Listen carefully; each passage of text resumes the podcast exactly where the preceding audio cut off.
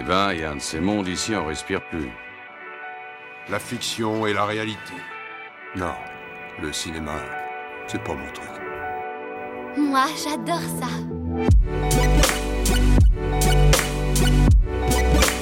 C'est vraiment un navet, ce film. Je trouve bon, moi, ce film.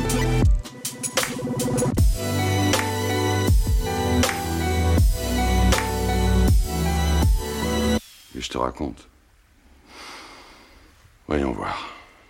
Bonjour, bonsoir et bienvenue à l'Hôtel Adriano, le podcast où nous vous faisons découvrir ou redécouvrir le cinéma d'animation japonais. Je m'appelle Boris et je vous retrouve avec Julien, toujours mon comparse de l'autre côté de l'écran. Hello, hello. Hello tout le monde, aujourd'hui on parle d'un film très très cool, je suis extrêmement heureux. Oui, mais aussi, émission particulière oblige, nous avons également un autre comparse avec nous, un ami et surtout un autre fan du sujet qui va nous intéresser aujourd'hui.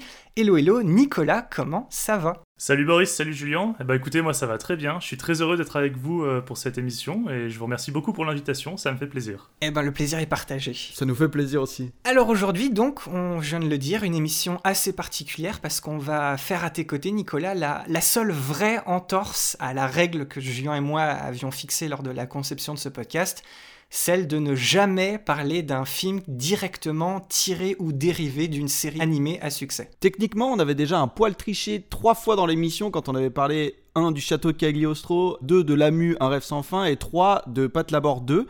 Mais il y a une double très bonne raison à ça. Euh, D'un côté, on a le premier film de Miyazaki, hein, on ne pouvait pas ne pas en parler qui de toute façon avait décidé de s'approprier le personnage de Lupin à sa manière. Ce qui t'avait euh, particulièrement plu, je crois d'ailleurs. Oui, complètement. C'est mon personnage préféré de la première saison Hotel Adriano. Et pour les deux autres, Mamoru Oshii s'était lui aussi complètement approprié l'univers Lamu, hein, beaucoup plus que l'avait fait Miyazaki pour Lupin. Il a créé un film tellement spécial que c'est le plus détesté hein, des fans inconditionnels de Lamu et le plus aimé des spectateurs lambda et autres fans d'animation japonaise. Et puis pour Pat Labor 2, bah c'est lui qui a tout simplement inventé la franchise et les films se déroulent dans une sorte d'histoire parallèle indépendante de la série. Donc voilà, ça passe. Mais aujourd'hui, on n'a aucune excuse. Le film, il est vraiment très bon en soi, mais en vrai, il est surtout lié à un animé euh, exceptionnel qu'on aime énormément tous les trois. Et du coup, euh, bah, pour une fois, on va en profiter. Une pierre de coups, vous allez découvrir ou redécouvrir à la fois une série mythique de l'animation japonaise et un super film dans le même univers. Donc cet épisode 33 est consacré à Cowboy Bebop, une série réalisée par Shinichiro Watanabe, diffusée au Japon entre avril 1998 et avril 1999 avant d'arriver chez nous via Canal+ en 2000, mais aussi à son film dérivé sorti au Japon en septembre 2001 et sorti chez nous en octobre 2003, soit deux ans plus tard, Cowboy Bebop, Knocking on Heaven's Door, aussi connu sous le nom beaucoup moins cool de Cowboy Bebop, le film. Alors Nicolas, en, en tant qu'invité, je, vais te- je vais te laisser l'honneur de nous faire un petit résumé rapide de l'animé, une sorte de pitch si tu veux. Et, euh, et Julien, comme d'habitude, toi tu t'occupes de, de celui du film juste après. Ça vous va? C'est parfait. C'est parfait pour moi aussi. Merci pour cet honneur Boris. Alors, euh, dans Cowboy Bebop, on est en 2071, dans un monde dans lequel l'humanité s'est répandue à travers euh, tout le système solaire grâce à des portes spatiales qui ont rendu le voyage interplanétaire beaucoup plus rapide et surtout beaucoup plus pratique. Dans Cowboy Bebop, des planètes comme Mars ou Vénus sont habitées et ont été au moins en partie terraformées, de même que les lunes de Jupiter, ce qui fait qu'il est commun dans cet univers pour les habitants de, de voyager de monde en monde par le biais de vaisseaux spatiaux.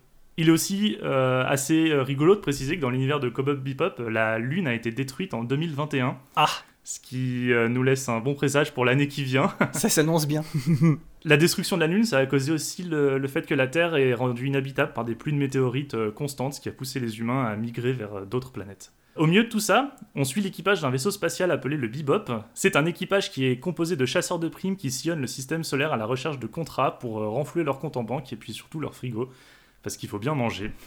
C'est vrai. Alors, l'équipage il est d'abord composé de Spike, c'est un homme flegmatique au passé sombre qui appartenait autrefois à une organisation criminelle appelée les Dragons Rouges.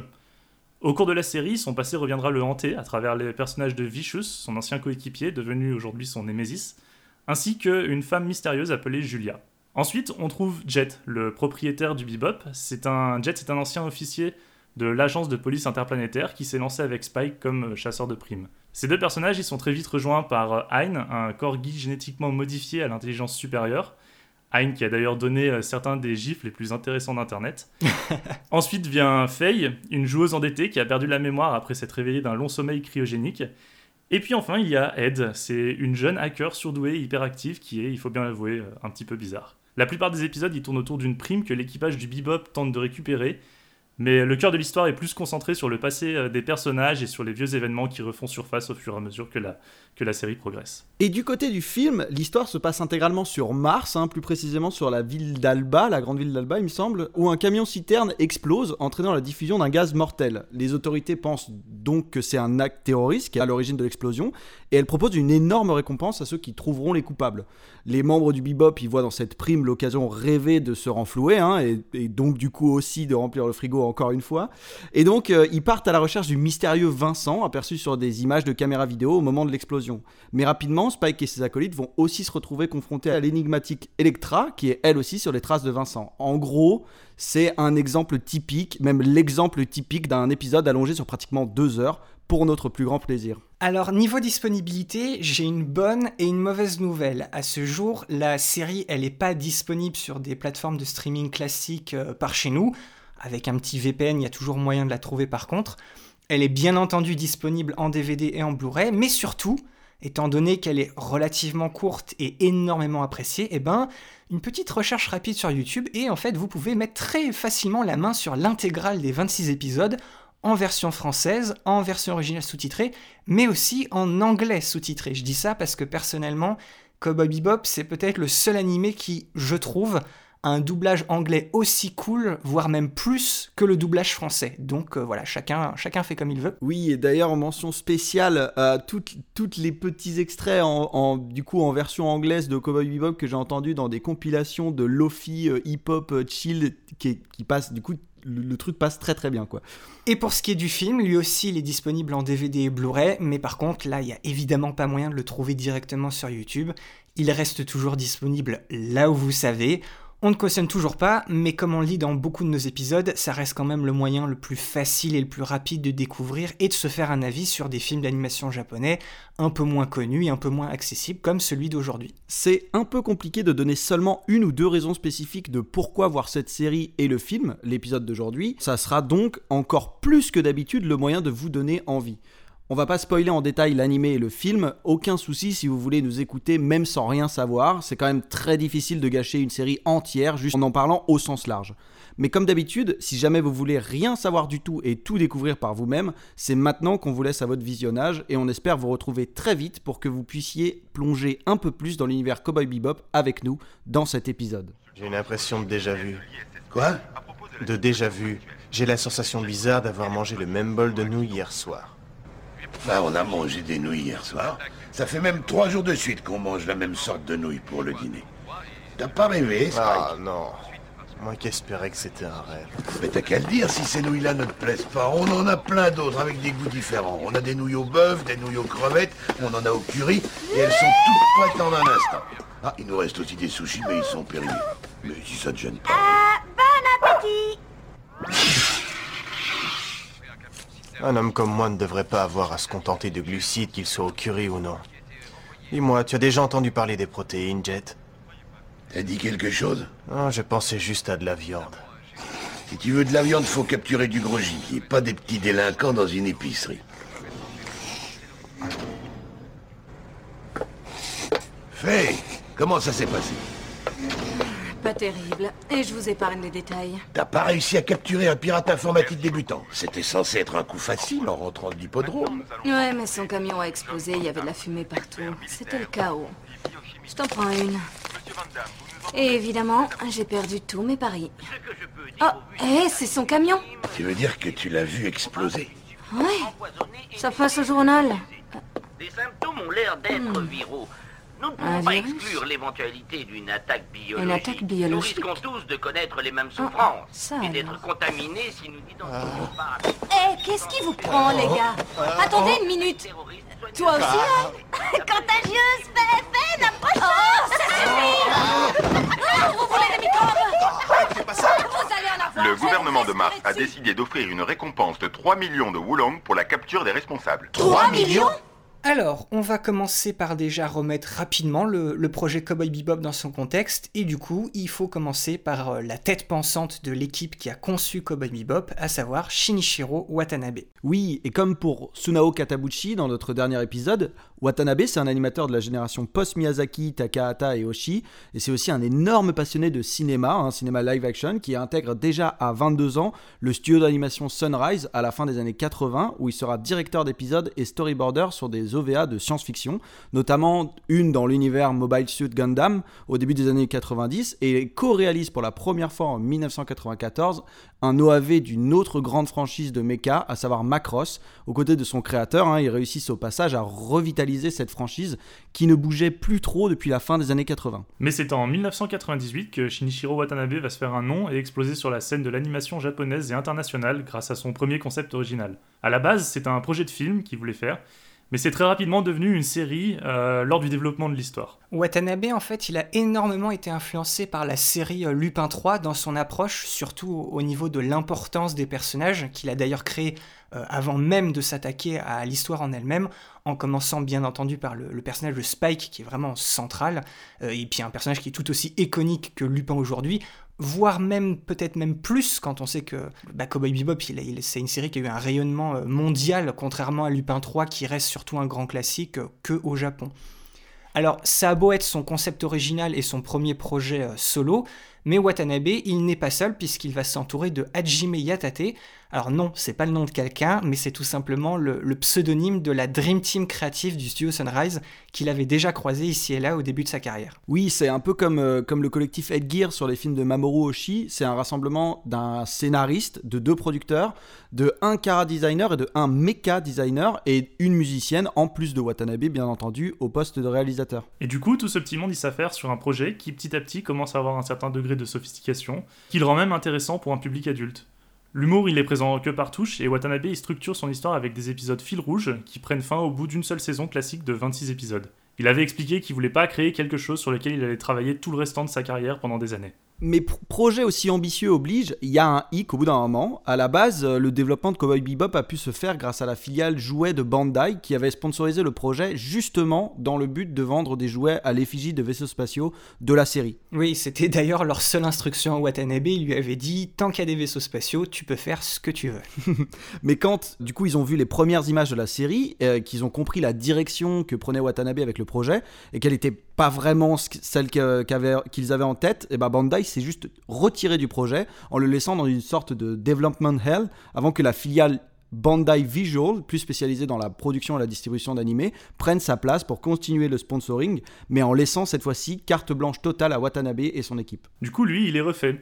Euh, il va pouvoir finaliser sa vision du projet et il a souvent hypé son équipe en leur expliquant qu'il travaillait sur quelque chose de vraiment spécial qui a le potentiel d'être toujours mémorable dans 30 ans. Alors, il y en a qui avaient douté, mais au final, Watanabe, il a eu bien raison parce que Cowboy Bebop, eh ben, c'est toujours considéré aujourd'hui comme l'un des meilleurs animés de tous les temps grâce à, son approche totalement inédite et unique, dont on parlera bien sûr plus en détail euh, plus tard dans l'épisode.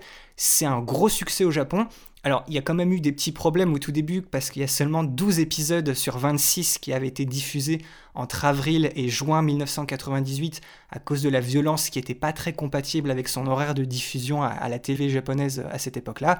Et finalement, l'intégrale des 26 épisodes, elle a été diffusée normalement sur une autre chaîne du câble entre octobre 1998 et avril 1999. Mais ce qu'il faut noter, c'est que c'est aussi un gros succès dans le monde entier et surtout aux États-Unis où elle est toujours diffusée sur Adult Swim depuis 2001 quand elle est arrivée là-bas pour la première fois, c'est vraiment la série qui a relancé l'intérêt pour l'animation japonaise en Occident pour une nouvelle génération au début des années 2000.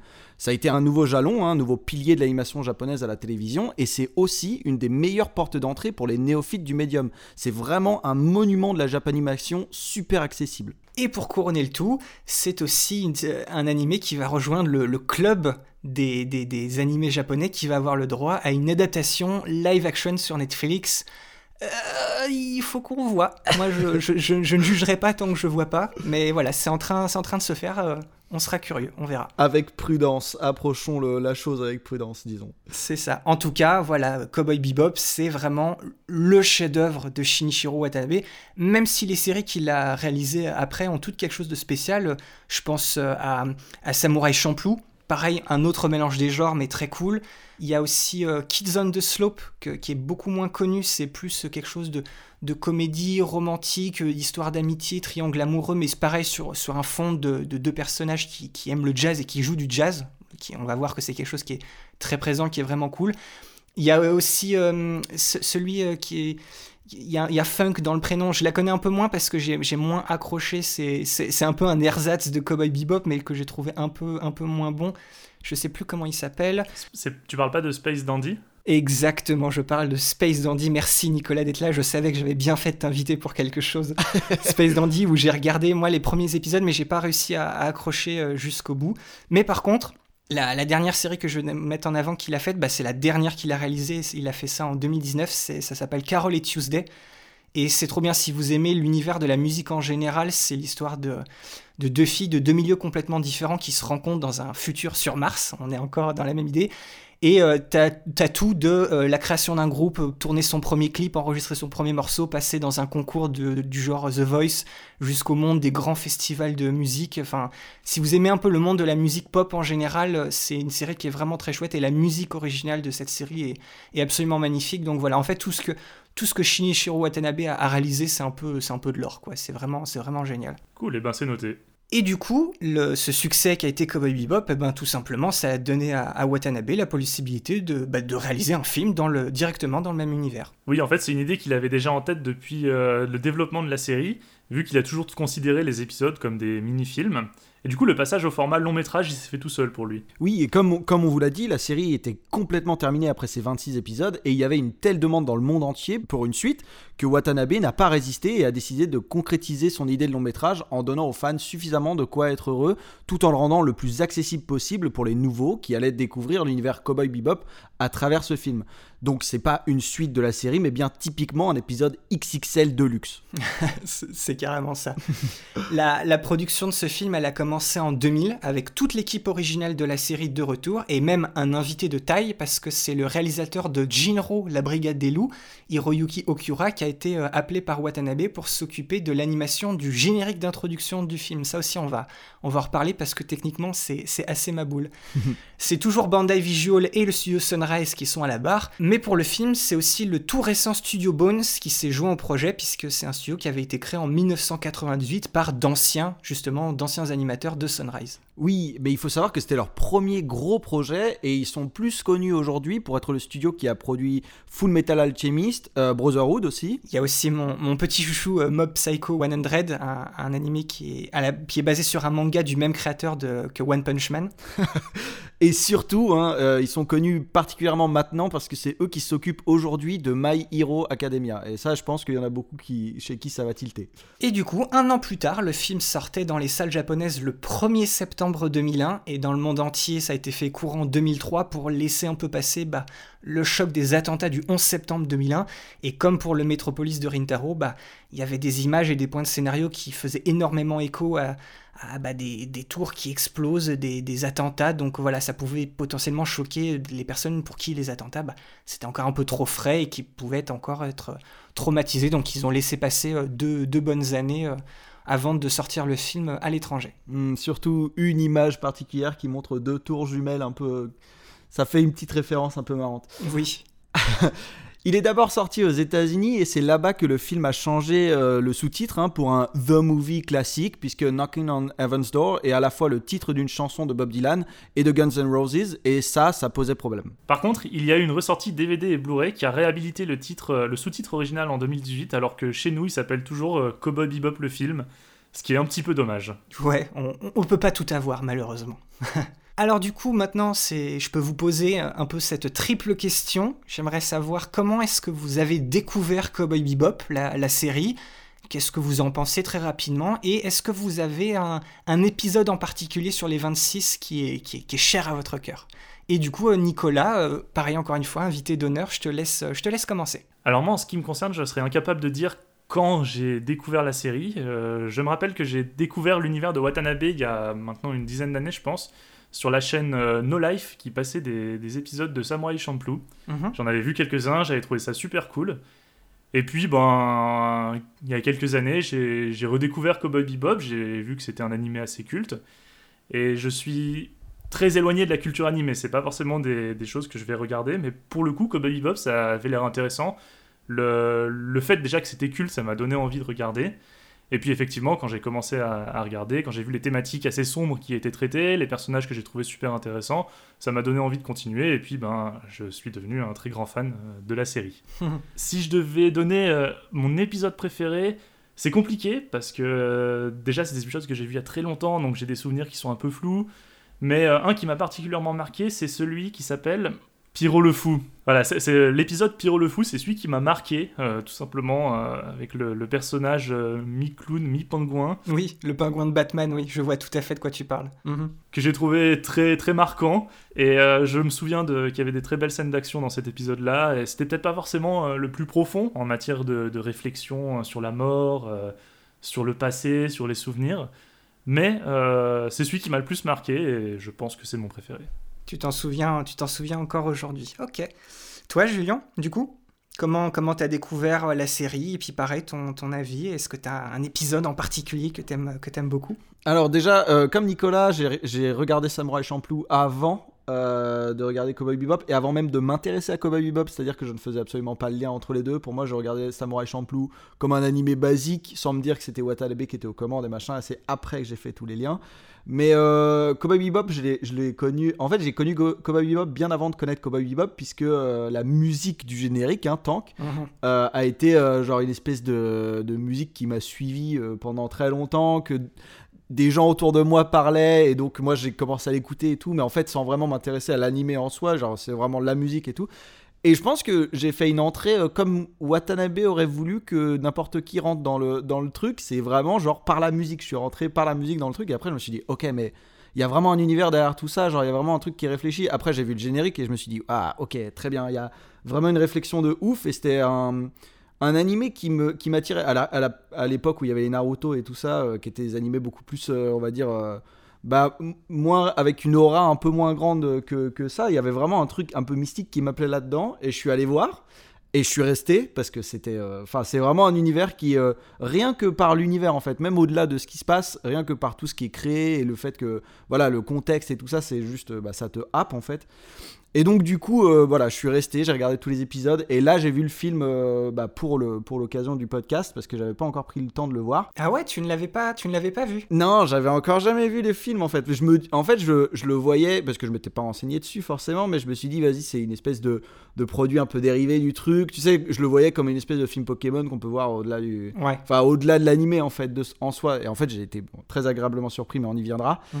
Euh, et mon avis du coup sur, sur, le, sur la série en elle-même, bah, c'est vraiment ce côté, bah, moi, moi c'est vraiment euh, ce que ça met en place visuellement et en termes d'imagerie et d'imaginaire en fait, pour moi c'est incroyable et me plonger là-dedans c'est fou. Le côté, et ça c'est genre ce que je, peux reprocher à, pas que à Cowboy Bebop mais à plus d'animés euh, japonais un peu de, de ce calibre-là, c'est vraiment de, de te donner une, une, infinité euh, en termes de, world building en fait et d'être euh, coincé dans le côté un peu enfin et d'être retenu en fait. Pas coincé parce que tous les épisodes sont vraiment top et genre le vraiment le à regarder c'est incroyable c'est un, un plaisir mais c'est vraiment toujours le côté épisodique où à chaque épisode faut qu'il se passe un truc différent du coup qui ralentit le cadençage et qui moi pour moi genre j'ai toujours un peu été frustré en fait par ça quoi mais au final, il y a des moments où vraiment la série essaye de faire des doubles épisodes pour essayer un peu de se sortir de ça, j'ai l'impression, et à chaque fois ça marchait. Et du coup, de voir le film maintenant qui arrive à étirer une intrigue sur deux heures et à vraiment réfléchir au truc, bon, du coup, en laissant tomber les backstories des personnages un petit peu, mais vraiment en réfléchissant à un truc et à posant, en posant les personnages et en les caractérisant et en ayant vraiment juste des scènes pour ça, je me dis, ok, je pense que Cowboy Bebop gagnerait à être vraiment encore plus long en fait, et à vraiment euh, prendre le temps avec vachement plus de, de facteurs qui, qui font son identité en fait. Et du coup, mon épisode préféré sera ce premier épisode de, de la série, du coup, euh, enfin vraiment de l'animé, qui, qui s'appelle euh, Asteroid Blues, Mhm. et euh, qui pour moi est la note d'intention absolue bah, de Cowboy Bebop, et qui... bah, pff, il y a tout dedans en fait. Il y a, il y a la ville, parce que moi pour moi la ville, enfin Mars en fait en soi est, est incroyable et genre ce qui se passe et en fait genre juste l'imagination de tout ça et le fait que l'humanité soit partie sur une autre planète et, et fait une espèce de truc hyper cosmopolite et tout, c'est vraiment un truc qui. Moi, j'ai envie de me balader juste dans les rues, en fait. C'est vraiment un truc euh, assez dingue.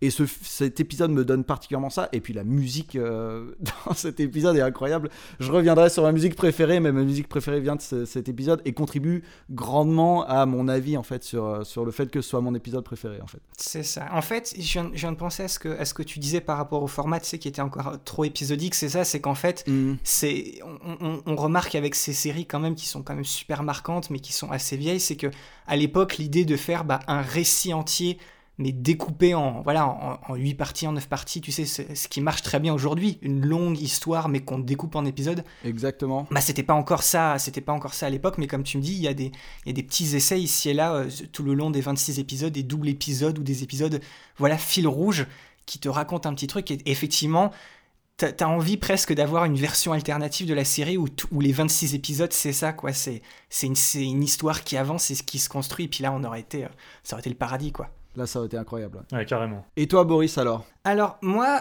en fait, un peu comme Nicolas, j'ai beau faire un, un podcast avec toi, Julien, sur l'animation japonaise, je suis pas un, un gros consommateur d'animés en, en série.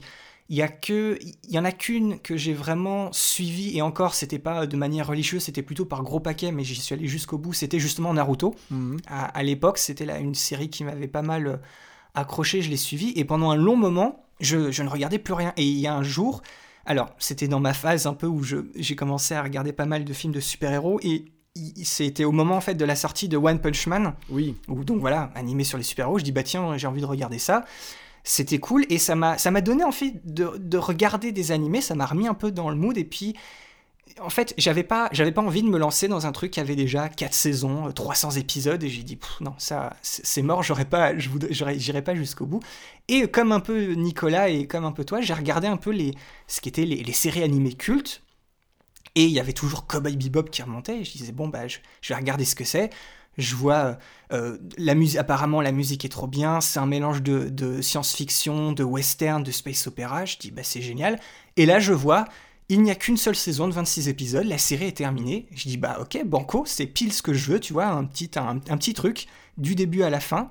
Et, je regarde et le problème c'est qu'en fait, euh, je pense pas que je retrouverai aujourd'hui un, un animé que j'aime plus en fait. À, ce jour, Cowboy Bebop, c'est mon animé préféré et je sais pas s'il y a un truc qui arrivera à, à- à dépasser ça. C'est euh, c'est trop bien. Enfin, c'est- juste, c'est juste fantastique. Je- c'est un peu dur pour moi de mettre certains mots, mais c'est vraiment, c'est, enfin, c'est ouais, c'est vraiment trop bien. Cowboy Bebop, c'est, c'est tellement spécial, c'est tellement, ça ressemble tellement pas à, aux, aux animés de cette époque-là et même encore aujourd'hui, il y a rien qui se rapproche de ce qu'a fait Cowboy Bebop et comme tu parlais de cette aura-là. Enfin voilà, Cowboy Bebop, moi, c'est, c'est vraiment tout en haut et ça a été par hasard. Et du coup, j'ai tout de suite fait très attention à savoir qui était derrière ça. Et c'est comme ça que derrière, en fait, je me suis. euh, les, les- maintenant, les animés que on va dire que j'ai rattrapés, c'est toujours ça. C'est il faut qu'il y ait au moins une seule saison, tu vois, qui a un début et une fin. Mhm. Et la plupart, bah, c'était ce qu'avait fait euh, Shinichiro Watanabe par, euh, par la suite. Et bizarrement aussi, deux, trois autres trucs que j'ai regardés, mais qui avaient toujours un lien particulier avec la musique. Je pense qu'aussi Cowboy Bebop, ça a été l'animé qui m'a qui m'a formaté pour aimer les, les, les animés et même les œuvres en général où la musique a une place très, très importante. Je vais aller me renseigner à propos de cette histoire de virus. Quoi, tout d'un coup, ça t'intéresse? Les divagations de fait On ne peut pas ignorer l'intuition d'une femme, pas vrai? Mais... Pour une fois, j'aimerais bien manger quelque chose qui n'est pas dans un bol en plastique. J'essaie juste de visualiser sans coup d'avance.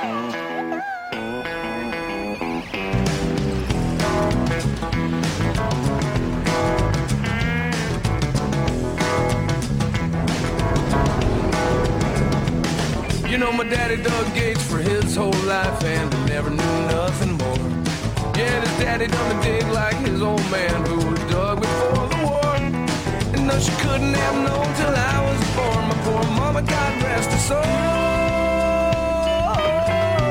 Like them, I come out digging.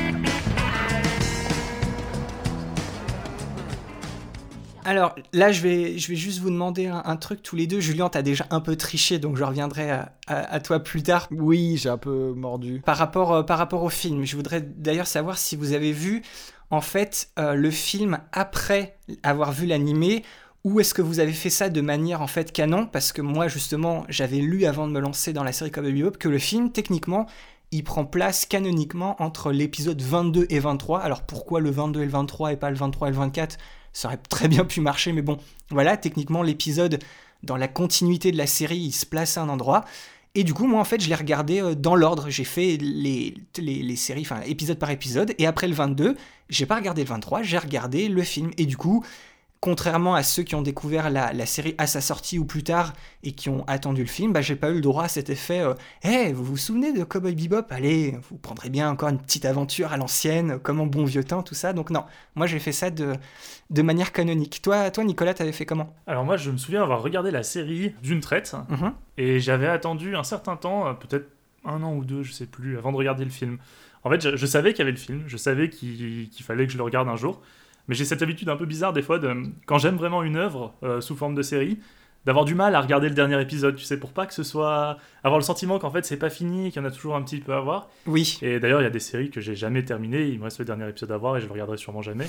Mais pour le coup, Cowboy Bebop, j'ai regardé le film euh, après euh, quelques temps et, et c'était cool de se replonger dans cet univers, c'était cool de retrouver ces personnages-là, et voilà. Et du coup, Julien, toi, du coup, on a compris que t'avais fait. euh, tu as découvert littéralement le film avant l'enregistrement. Truc du fou. Tu ne cesseras jamais de m'étonner euh, là-dessus.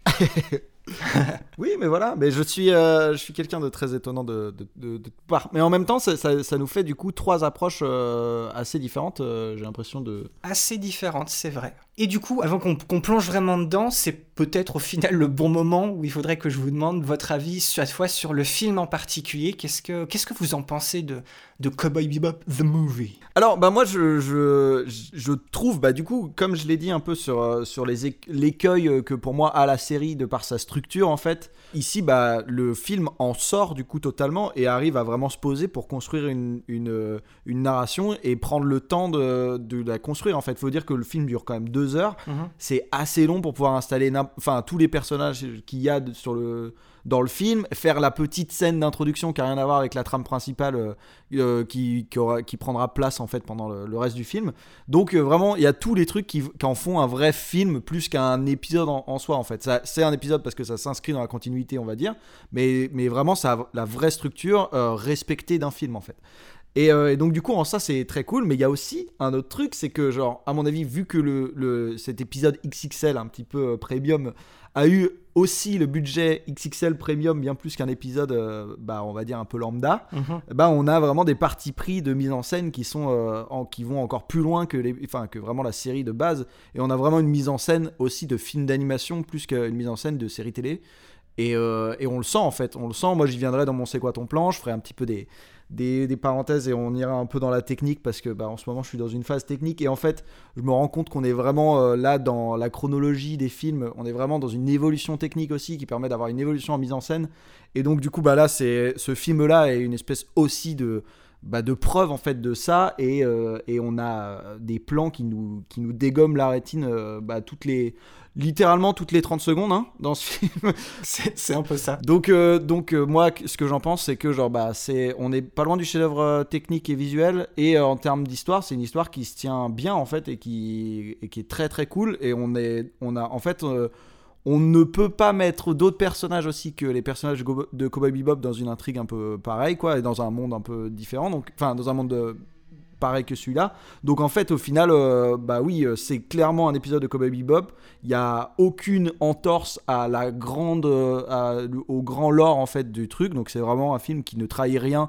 À, l'inverse, par exemple, de Lamu, on en parlait dans l'introduction. Mhm. Lamu en rêve sans fin qui venait détruire vachement de codes de la série. Là, ici, c'est quelque chose qui vient respecter le truc. Donc on est vraiment sur une continuité. Et en même temps, c'est genre un, le film prend ses aises pour pouvoir raconter ce qu'il a toujours, je pense, voulu raconter et va jusqu'au bout de ses, ses idées et ça fait quelque chose de bah, d'abouti en fait. C'est le Cowboy Bebop euh, littéralement euh, limite le plus abouti en termes de musique, en termes de tout ça. Il va, enfin il va, euh, va jusqu'au bout de toutes ses idées parce qu'il a le temps de le faire en fait. Ok, je- je- tu vas voir que je ne vais pas du tout dire, euh, dire le contraire. Toi, toi Nicolas, du coup, qu'est-ce que qu'est-ce que t'en penses du film Cowboy Bebop? Alors, moi, en ce qui me concerne, le film, euh, déjà, je l'ai beaucoup apprécié. Enfin, J'étais très content de replonger dans cet univers, de retrouver ces personnages-là que, que j'aimais, et du coup, je les ai retrouvés. J'avais un peu le sentiment de retrouver des, des vieux amis, un peu. Mhm. Je suis globalement d'accord avec euh, ce que dit Julien. Enfin, le, le film tire pleinement parti du format euh, cinéma, du budget. L'animation, elle est sublime. Il y a, il y a beaucoup de, de plans qui prennent leur temps, et dans le film, on sent vraiment que les personnages évoluent euh, dans un environnement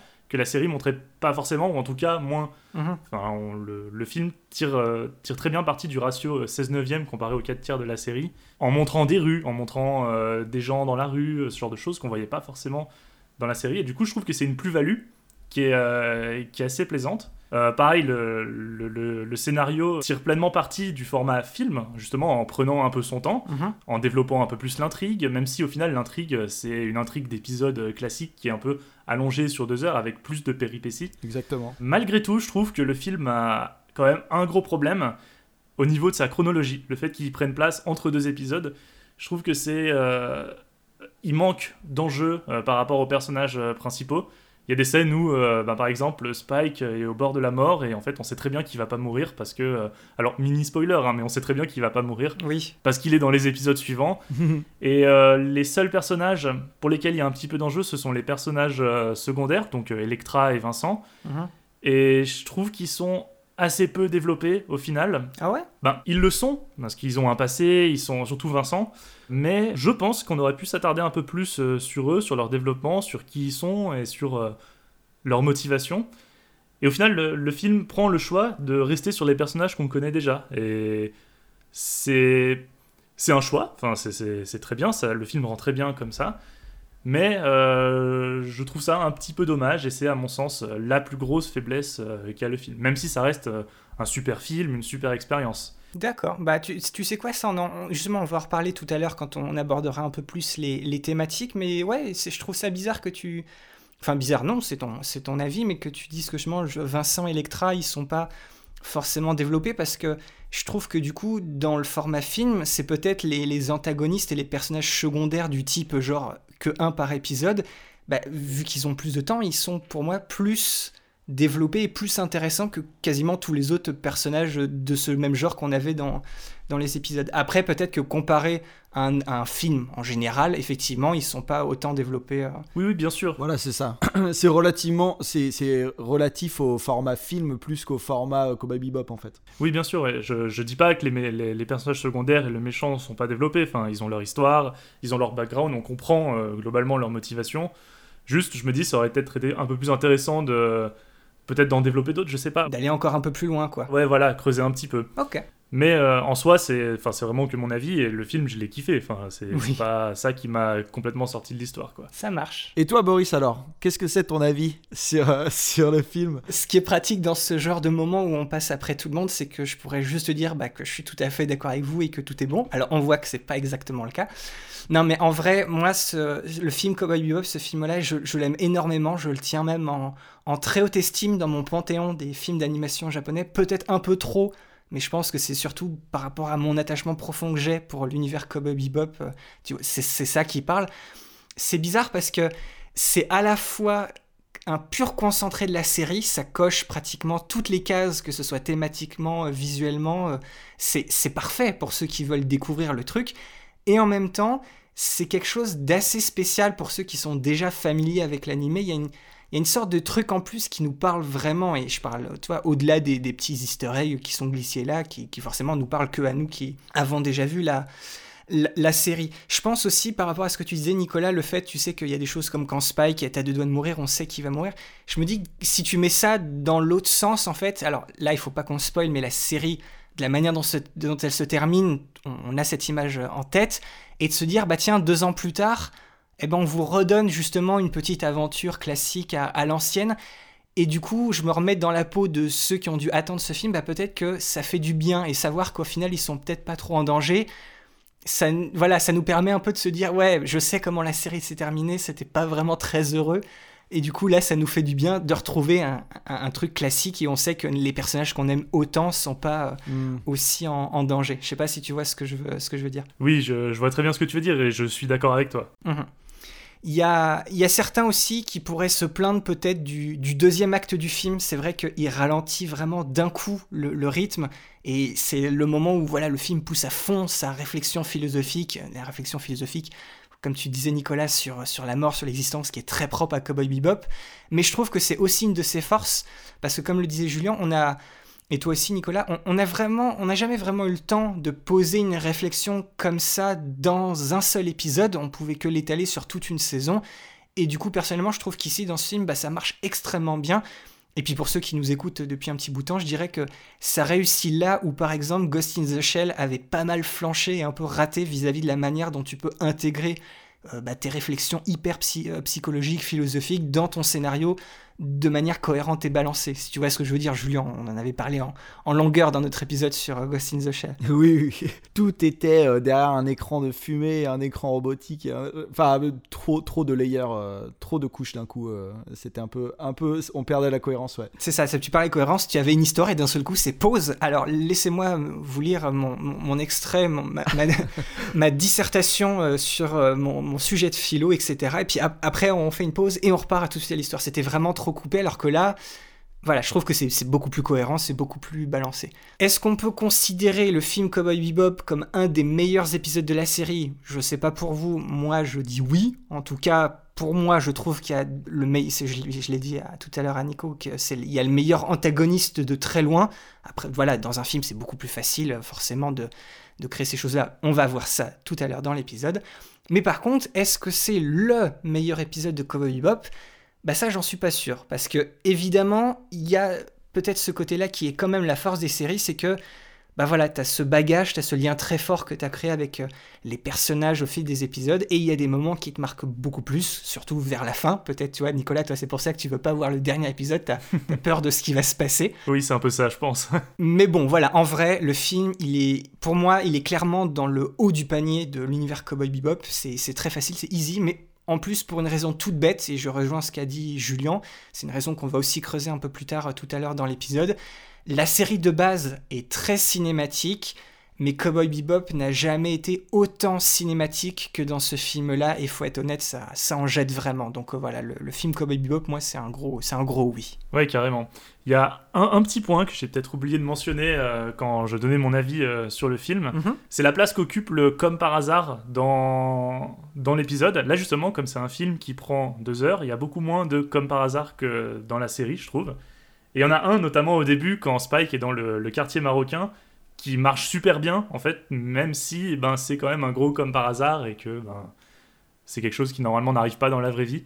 Mais là, pour le coup, pour le film, je trouve que c'est quand même. Et regardez, c'est du Cowboy Bebop, on fait du Cowboy Bebop, mais euh, en deux heures, quoi. C'est ça, c'est un truc qu'on retrouvait un, un peu de, toute façon dans, dans la série. Après, là, dans la série, forcément, c'était parce qu'il y avait le format 20 minutes, donc il fallait qu'une histoire entière se, se tienne. Mais c'est vrai que cette idée du heureux hasard, que les choses.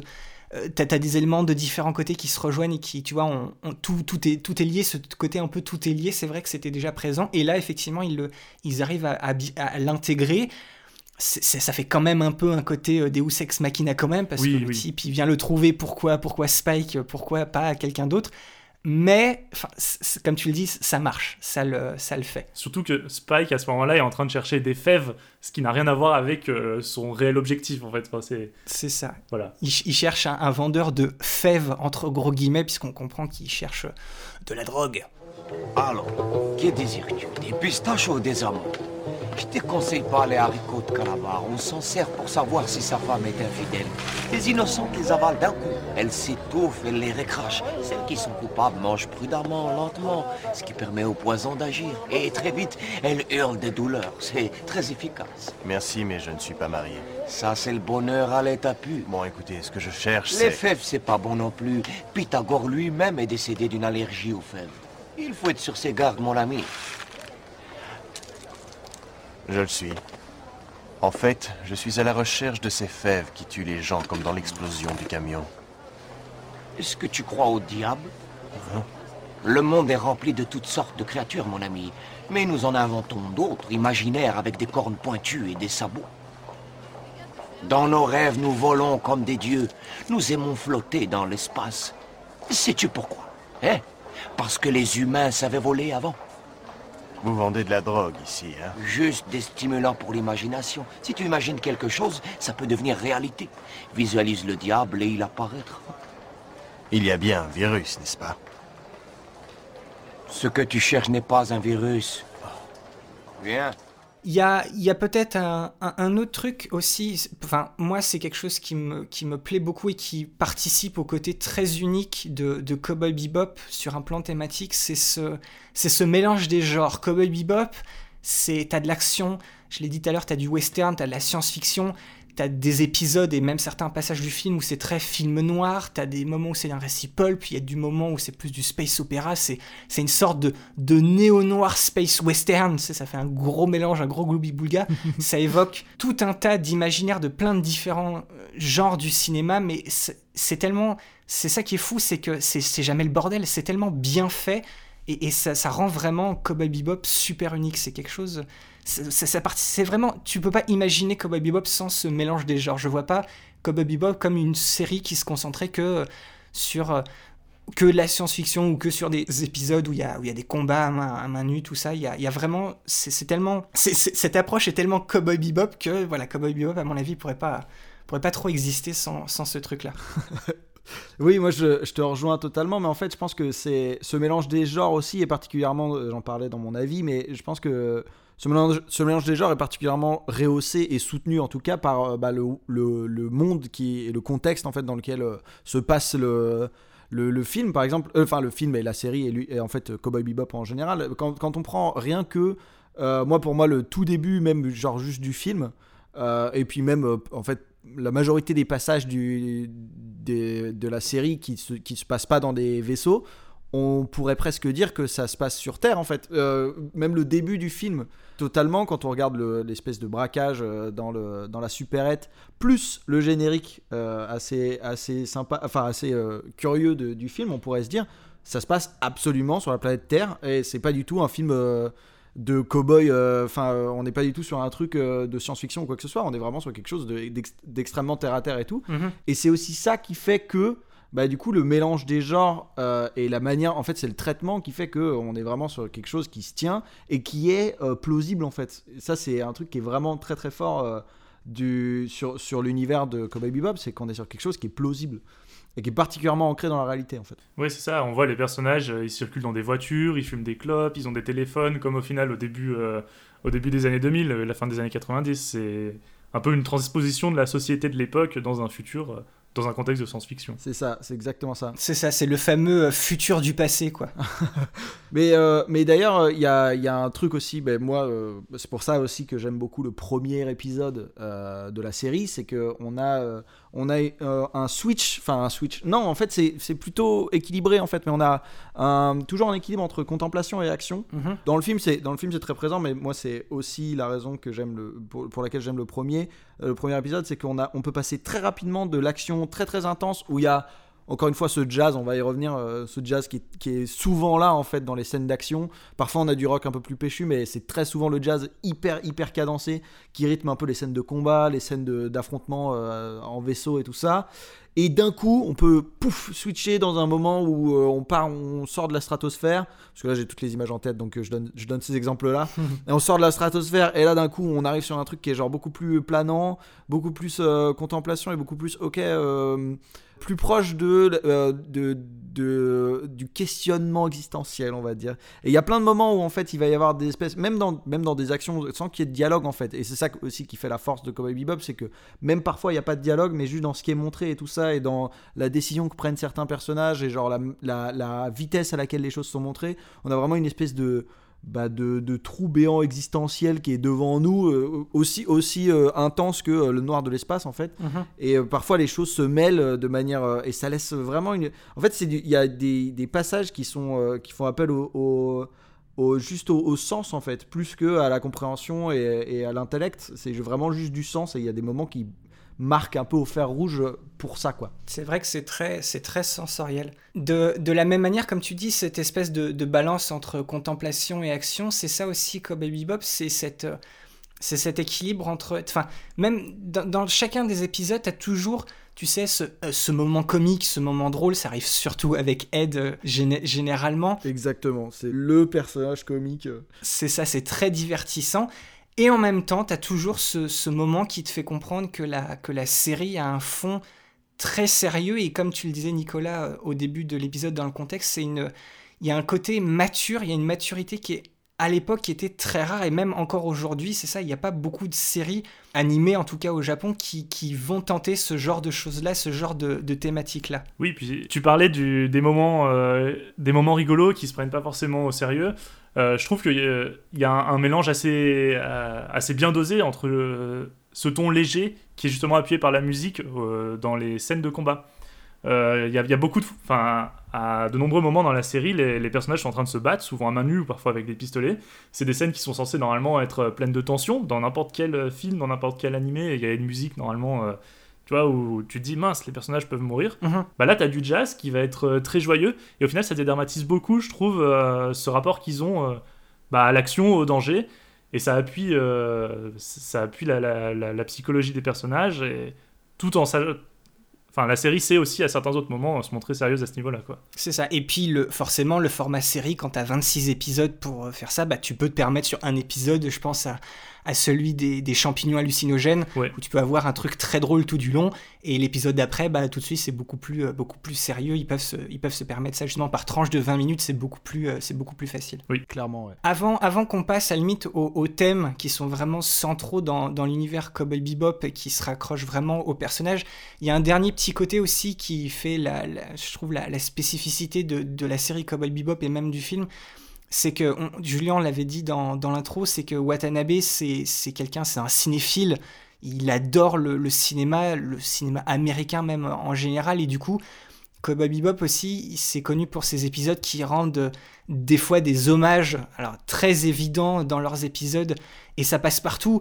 Euh, quand on parle des combats à Manu dans la mise en scène, tu peux avoir des images de films de Bruce Lee. L'épisode que tu aimais bien, Nicolas, euh, Pierrot le Fou, bah ça c'est le, une référence directe au film de Godard. Euh, les, les gunfights, ça c'est du John Woo. Les passages dans l'espace, t'as du 2001. Et puis il y a aussi cet épisode, à la limite si on peut faire une petite parenthèse là-dessus, cet épisode fantastique qui est un, juste un, un, hommage à Alien, oui, qui est super bien, qui qui, qui, existe dans cette série, mais t'as l'impression qu'il est, qu'il fait, c'est pas qu'il fait tâche, mais tu te demandes pourquoi il est là, mais en même temps, il est tellement bien fichu, c'est tel, ça évoque tellement de choses qui en plus, voilà, en tant que spectateur de, de cinéma, on va dire occidental et cinéma américain, c'est tellement bien fichu, ça nous parle. Et voilà, et ça aussi, c'est ça que Boy Bebop, c'est cette, c'est ce rapport au cinéma américain et ses influences qu'il n'a pas peur de citer, mais quand même de mettre à sa propre sauce pour donner des, des, des moments, des fois c'est que des moments, ou des fois même des épisodes en entier qui sont quand même super, super marquants. Et c'est ça, euh, je rajouterais juste ça pour, euh, pour peut-être terminer avant de passer au thème, mais c'est justement, je pense, ce background cinéphile et cette ouverture aux médias euh, et au cinéma en fait de, de international, en fait de partout, mm -hmm. qui fait que déjà un euh, la série et l'œuvre en fait a une, aura un peu euh, bah, universelle. Et deux c'est hyper bien exporté en dehors du Japon aussi parce que nous on a énormément du coup de, thèmes et, en fait d'éléments qu'on peut retrouver et qui nous paraissent familiers immédiatement dans Cowboy Bebop. C'est ça. C'est pour ça qu'elle est, est très accessible en fait. C'est toute cette on en parlera aussi dans l'esthétique mais toute cette approche très occidentales pour un animé japonais, c'est ce qui la rend super super accessible. En plus de son côté vraiment très cosmopolite, euh, qui lui aussi fait pas mal plaisir. quoi. C'est pas le, le truc tout fou au Japon où c'est hyper japonais où il y a que les japonais qui peuvent comprendre le délire. Non, c'est c'est presque plus bizarre pour les japonais que pour euh, que pour nous, ouais. nous autres occidentaux. Exactement. Ouais.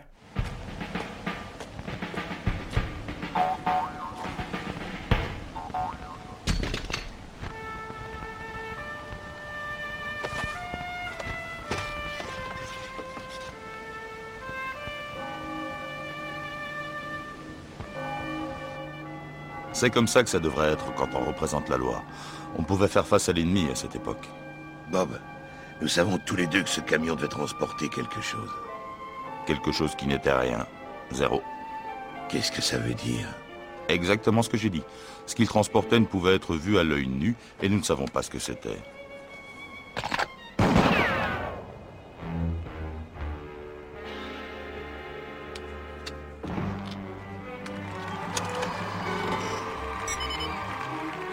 Qu'est-ce que c'est?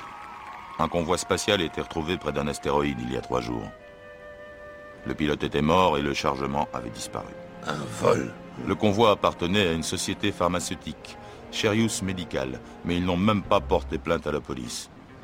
On dirait qu'ils ne veulent pas être mêlés à cette affaire. Des rumeurs circulent comme quoi ils transportaient quelque chose d'illégal. Et ensuite, sans crier gare, boum L'explosion mystérieuse du camion-citerne. Tu penses qu'il y a un lien entre les deux? T'as déjà vu une société pharmaceutique qui emploie assez de gardes pour former une petite armée? Qu'est-ce que t'en penses? Pourquoi ne pas aller fouiller chez eux sous un prétexte quelconque? Il leur reste probablement encore de ce qu'il y avait dans le convoi. L'ISSP a changé depuis que tu l'as quitté, Jet. Ça n'intéresse plus personne de résoudre des affaires. Ils passent leur temps à se couvrir eux-mêmes. Ce n'est plus qu'une façade avec derrière des gars en costume plein d'ambition. Ou de pauvres types qui vendent des renseignements au syndicat du crime. Le système est pourri de l'intérieur jusqu'à la moelle. C'est comme ça. Rien n'a changé, Bob. C'est pour ça que je suis parti.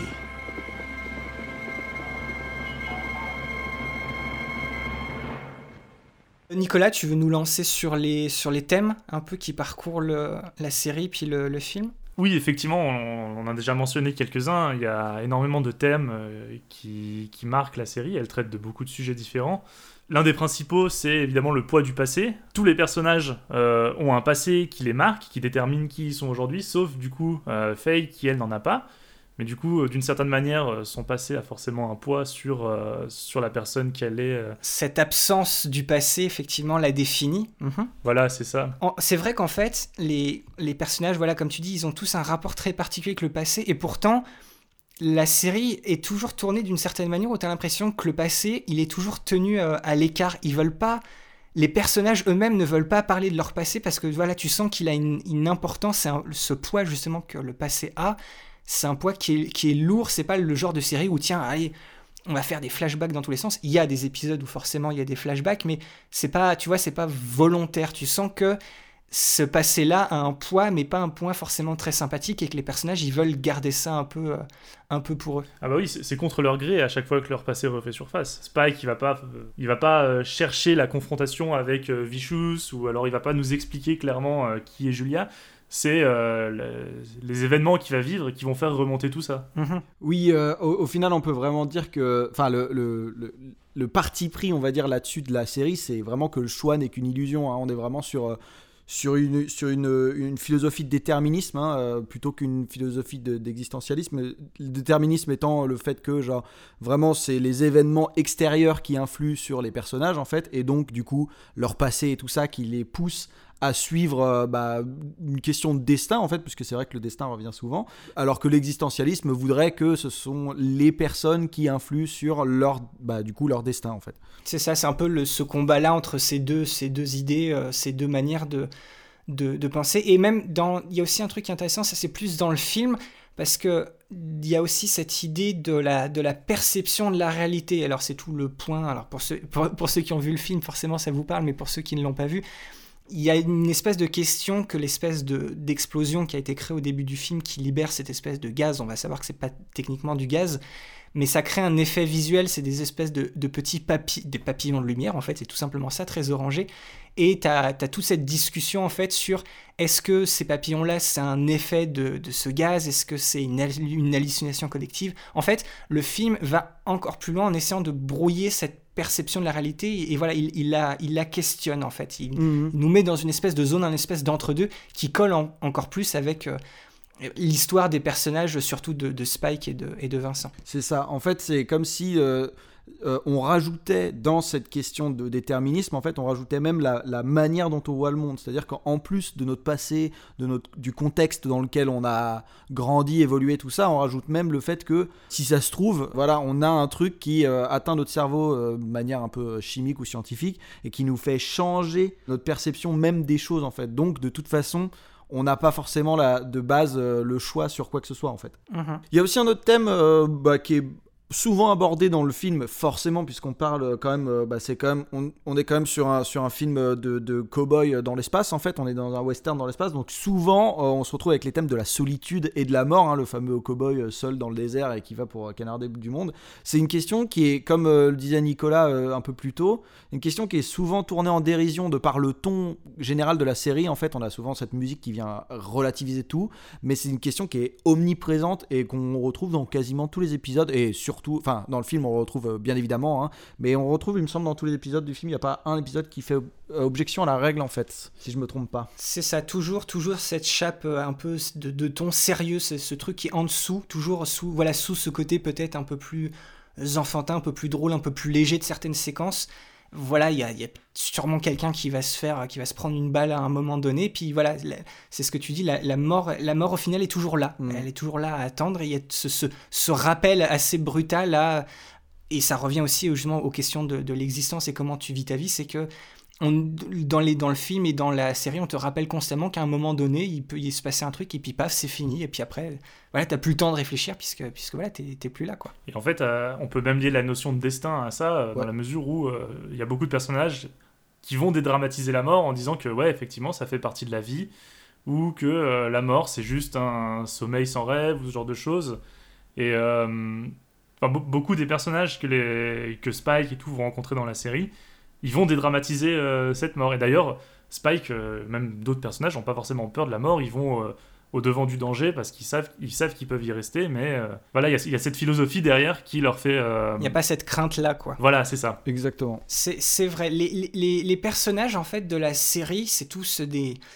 Bah, des, outcasts en fait tu sens que c'est pas des gens qui peuvent s'intégrer dans la société ils ont tous bah, quelque chose dans leur vie qui va pas ils peuvent pas forcément rentrer dans dans des cases ils sont tous caractérisé par une, par une solitude assez profonde, comme tu le dis justement Nicolas, des fois une, des fois une certaine sorte de, de résignation vis-à-vis de leur destin, de la vie. Voilà, ils disent, il y en a certains qui veulent vivre leur truc, qui veulent prendre leur choix, il y en a d'autres qui, voilà, c'était ce côté déterministe, c'est euh, il s'est passé des trucs, j'ai plus, j'ai plus vraiment le choix, je vais, je vais aller là où la vie m'emportera, je peux pas contrôler, euh, contrôler ça. Et juste avant, à la limite, qu'on parle un peu des, des personnages principaux de, de la série, j'aimerais juste dire aussi que c'est comme Bebop, ça fait partie de ces séries qui proposent des, personnages principaux qui sont quand même super iconiques. Et j'ai trouvé, euh, Julien, peut-être toi tu pourras plus euh, être d'accord avec moi, mais il y a pas mal de parallèles avec euh, le cast de l'équipe de Lupin 3, mais ils sont quand même forcément beaucoup plus profonds et beaucoup plus complexes. Mais il y a forcément ce, ce lien en fait entre les deux les deux rosters de personnages. Oui, complètement. En fait, je dirais que si j'avais un enfant, je lui montrerais Lupin 3 aux alentours des 12-13 ans et Cowboy Bebop vers les 15-16 ans. à peu près, pour qu'il y ait une évolution logique, quoi. C'est ça, tu, tu veux le lancer dans sa dépression adolescente avec, euh, avec Cowboy Bebop. Exactement. Alors, euh, du coup, ouais, Nicolas, tu commençais déjà un peu à, à, parler par rapport à, par rapport à Spike. Spike, c'est vraiment le, le, personnage central, c'est le, le, personnage le plus iconique presque de la série. Et c'est aussi celui qui est le plus affecté par son passé. Le poids du passé, c'est vraiment chez Spike qu'on le, ressent peut-être énormément, en plus d'être bah, du coup le, personnage principal. Oui, complètement. Spike, c'est celui qui a le passé euh, le plus trouble. Il est, euh, on comprend très vite que son, cheminement euh, à lui, c'est de, bah, trouver la rédemption. Il a perdu toutes ses attentes par rapport à son futur jusqu'à avoir un comportement des fois qui peut le mettre complètement en danger, mais ben, lui, il s'en fout un peu. Euh, on comprend assez vite que tout ça, ça se fait à la suite de la perte de la femme euh, qu'il aime. Comme je l'ai déjà dit, il est euh, dans un genre de carpe diem constant, très détaché par rapport aux événements, qui se passe. Il y a, je me rappelle, il y, a, une scène où il est dans un bar en train de boire un coup, il y a des gens qui sont en train de se battre derrière, et lui, il s'en fout complètement. Il est juste là, un peu comme s'il était au final détaché de la vie qu'il vit actuellement comme s'il vivait une sorte de, rêve sans fin. En fait, c'est un peu un fantôme de sa propre vie. L'épisode auquel tu faisais référence, Nicolas, est-ce que c'est pas celui où en fait Spike il a une méchante gueule de bois et il essaye juste de se faire son, son cocktail pour se réveiller? Effectivement, le, tout le bazar qu'il y a dans le bar autour de lui, tout le fight, il, il est pas du tout phasé par ça. Oui, oui, oui, c'est ça. Ouais, c'était celui-là. C'est ça, oui. C'est vrai qu'en fait, il est très. Spike, il est très dans, dans une philosophie, en fait, ça, il, il le dit même clairement dans, dans un épisode, c'est. Euh, cette idée de ce qui doit arriver va arriver, ce qui doit arriver arrivera. Donc en fait, c'est ça, il, a complètement lâché l'idée d'avoir un contrôle sur son futur, sur ce qui va se passer dans sa vie. Et comme tu le disais, voilà, En fait, par rapport à sa, à sa backstory, ça je veux pas non plus trop rentrer dedans, mais c'est ce que tu as dit. Il est un peu dans un, dans un entre-deux, il se considère de temps en temps, voilà, comme le, le- tu le disais Nicolas, le, le fantôme dans sa propre vie, une, une espèce de, rêve sans fin. Euh, oui, voilà, il- c'est pas, c'est un peu comme Vincent avec cette idée de chercher une porte, c'est que il sent qu'il est bloqué dans un espèce d'état, et comme en plus il décide de ne pas vouloir essayer de contrôler les choses et son propre avenir, il se laisse juste porter, comme tu le dis dans un il se laisse porter là où le destin, justement, cette espèce, cette grande idée du destin qui est très propre à la, à la Japanimation quand même, qui va se laisser porter, et voilà, il va aller là où, là où l'avenir, là où le, le destin le- l'emmènera, quoi. Et du coup, pour lui, le destin, il prend un peu la forme du, du Bebop, le vaisseau dans lequel il vit et dans lequel il vit euh, ses aventures avec euh, Jet et les autres. Petit fun fact sur le personnage de Spike. euh, dans la série, il a un œil euh, artificiel. À la base, il était censé avoir un cache-œil pour appuyer un petit peu son côté euh, pirate. Alors, je- j'essaye de me projeter, mais il serait, à mon avis, un peu moins cool. Spike avec, j'imagine Spike avec un cache-œil, ça, ça casse un peu le délire quand même. Ouais, ouais, un petit peu. Peut-être un peu trop proche en termes de car design d'Albator finalement. Oui, aussi. Qui est ouais. aussi une espèce de corsaire de l'espace. C'est, bah, il est carrément, Albator, c'est le corsaire de l'espace. C'est ça. Effectivement, ce serait trop rappuyé. Après, euh, après Spike, je dirais peut-être que le, le personnage, peut- et peut-être même à la limite le plus tragique de la série, on, a- on en a déjà un peu parlé vite fait au, au début, c'est, euh, c'est Faye. Tout- avec toute cette question, tu sais, de la de l'amnésie qu'elle a, comme tu disais Nicolas, que elle, le, poids de son passé, c'est pas justement le, passé en lui-même, c'est le fait qu'elle ne s'en souvient plus, et ça, ça la, ça l'affecte énormément. Elle a, eu l'impression de, de perdre son identité, et du coup, ça permet, alors ça, c'est par rapport à la série, mais c'est c'est ce qui lui a permis, en fait, pour la création du personnage, de se créer un peu une, une personnalité, une espèce de façade de, de femme fatale, mais plus la série avance, et plus tu sens, en fait, que c'est quelque chose qui est. Cette perte d'identité, c'est quelque chose qui la touche énormément et contrairement à Spike, c'est plus quelque chose qu'elle cache aux yeux des autres, mais c'est pas quelque chose dont qu'elle elle essaye de mettre à côté. Tu sens que c'est quelque chose voilà qui est très important pour elle, très personnel. Hmm. Ouais, tout à fait. Moi, j'ai envie de parler du personnage le plus positif. Ah, dis-nous. de la série pour essayer de rehausser le truc. Même si, bon, vous allez comprendre que le positif dans Cowboy Bebop, c'est pas forcément 100% positif. Mais bon, je parle de Jet, qui est figure quand même du patriarche Mhm. et qui est euh, le mec à qui appartient le Bebop. euh, voilà, le- l'espèce de point de convergence de tout le monde au final euh, dans, ce, dans, dans le gros vaisseau, quoi. C'est un mec qui a perdu confiance vis-à-vis de ses valeurs et de sa vie d'avant. hein. Faut savoir qu'avant, il faisait, il faisait partie des forces spéciales, il me semble. C'est un flic, c'était un flic, un inspecteur. Voilà, un inspecteur. Et donc, euh, du coup, bon, euh, il a. Après cette espèce de rupture de- avec sa vie d'avant, il a, il, a évolué en étant cynique hein, vis-à-vis de la société et du monde dans lequel il évolue. Mhm. Comme, on va dire, n'importe quel inspecteur euh, de film noir, disons. C'est ça. Mais en un sens, c'est quand même celui qui accepte le plus sa situation. Et autour de, de personnages comme Faye et Spike, euh, c'est quand même un personnage qui est complètement. euh, bah, c'est celui qui rehausse le moral de tous, en fait, et qui essaye, en fait, de garder la tête hors de l'eau à côté de ses dépressifs euh, notoires, disons. C'est le pilier, quoi. C'est un peu le pilier, c'est com- même complètement le pilier. De, de- de- même physiquement, on peut dire que c'est quand même quelqu'un qui est genre qui est présent, quoi, qui a une présence, une aura et qui a un élan en fait. Donc euh, vraiment, c'est bah voilà, moi c'est en un sens un peu mon personnage préféré en Soum Soum, je pense, puisque euh, il a ce côté-là en fait euh, qui est un peu euh, tu sais que quand il est là, de toute façon, il, aide aussi vachement dans les scènes d'action euh, parce que c'est quelqu'un qui en impose beaucoup. Donc dès qu'il arrive, il est toujours là pour en choper un, en casser la gueule à l'autre et genre euh, et gérer un petit peu aussi la situation. Donc c'est assez cool. C'est ça. Et le, et le seul épisode qui fait vraiment. Enfin, non, il y y a deux épisodes qui font une espèce de, de flashback sur sa backstory.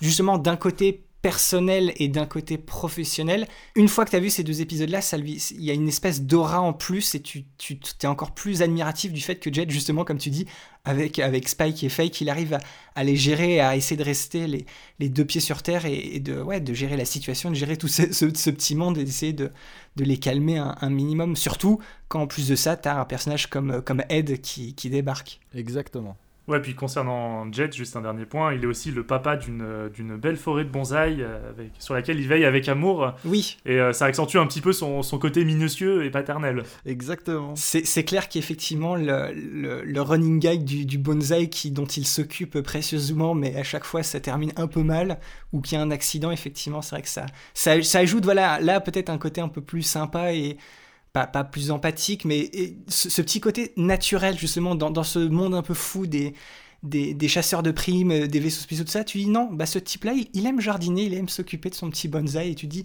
ce type-là, au moins je lui fais confiance, je sais que je suis en sécurité avec, euh, avec lui. Il est stable, c'est ça. Voilà, c'est ça, la, la stabilité qu'il apporte. Tu parlais d'Ed juste avant? Oui, qui est complètement à l'opposé du coup, forcément. Oui, voilà, qui est, qui est complètement l'opposé, qui est euh, diminutif de Edward, il me semble. Oui. Qui est un- euh, une, une fille complètement, euh, complètement en roue libre tout le temps, dans ses, dans ses gestes autant que dans ses faits, finalement. C'est vraiment la, la jeunesse libre. C'est le personnage le plus jeune euh, du, cowboy, du, du bebop, pardon. C'est vraiment le- la personnification du freestyle pour moi. Et c'est ce qui fait qu'au début, je j'arrivais pas trop à la cerner ni à vraiment l'apprécier. Pour moi, c'est euh, l'invent- l'inventeuse des mèmes, hein, genre vraiment littéralement, elle, vit dans un monde que de mèmes, fait que de mèmes. Euh, mais en fait, au final, au fur et à mesure, ben, comme, comme la série en fait s'attarde à le faire pour chacun de ses personnages, c'est une série qui est vraiment vraiment bienveillante en- envers ses personnages, mais le personnage va s'approf- s'approfondir vachement au fil des épisodes. Et euh, voilà, son insouciance et son excentricité va vachement s'approfondir avec, euh, avec sa motivation qu'on apprend euh, sur, le, sur le tas avec, euh, au, bah, au fil de la, de la trame narrative.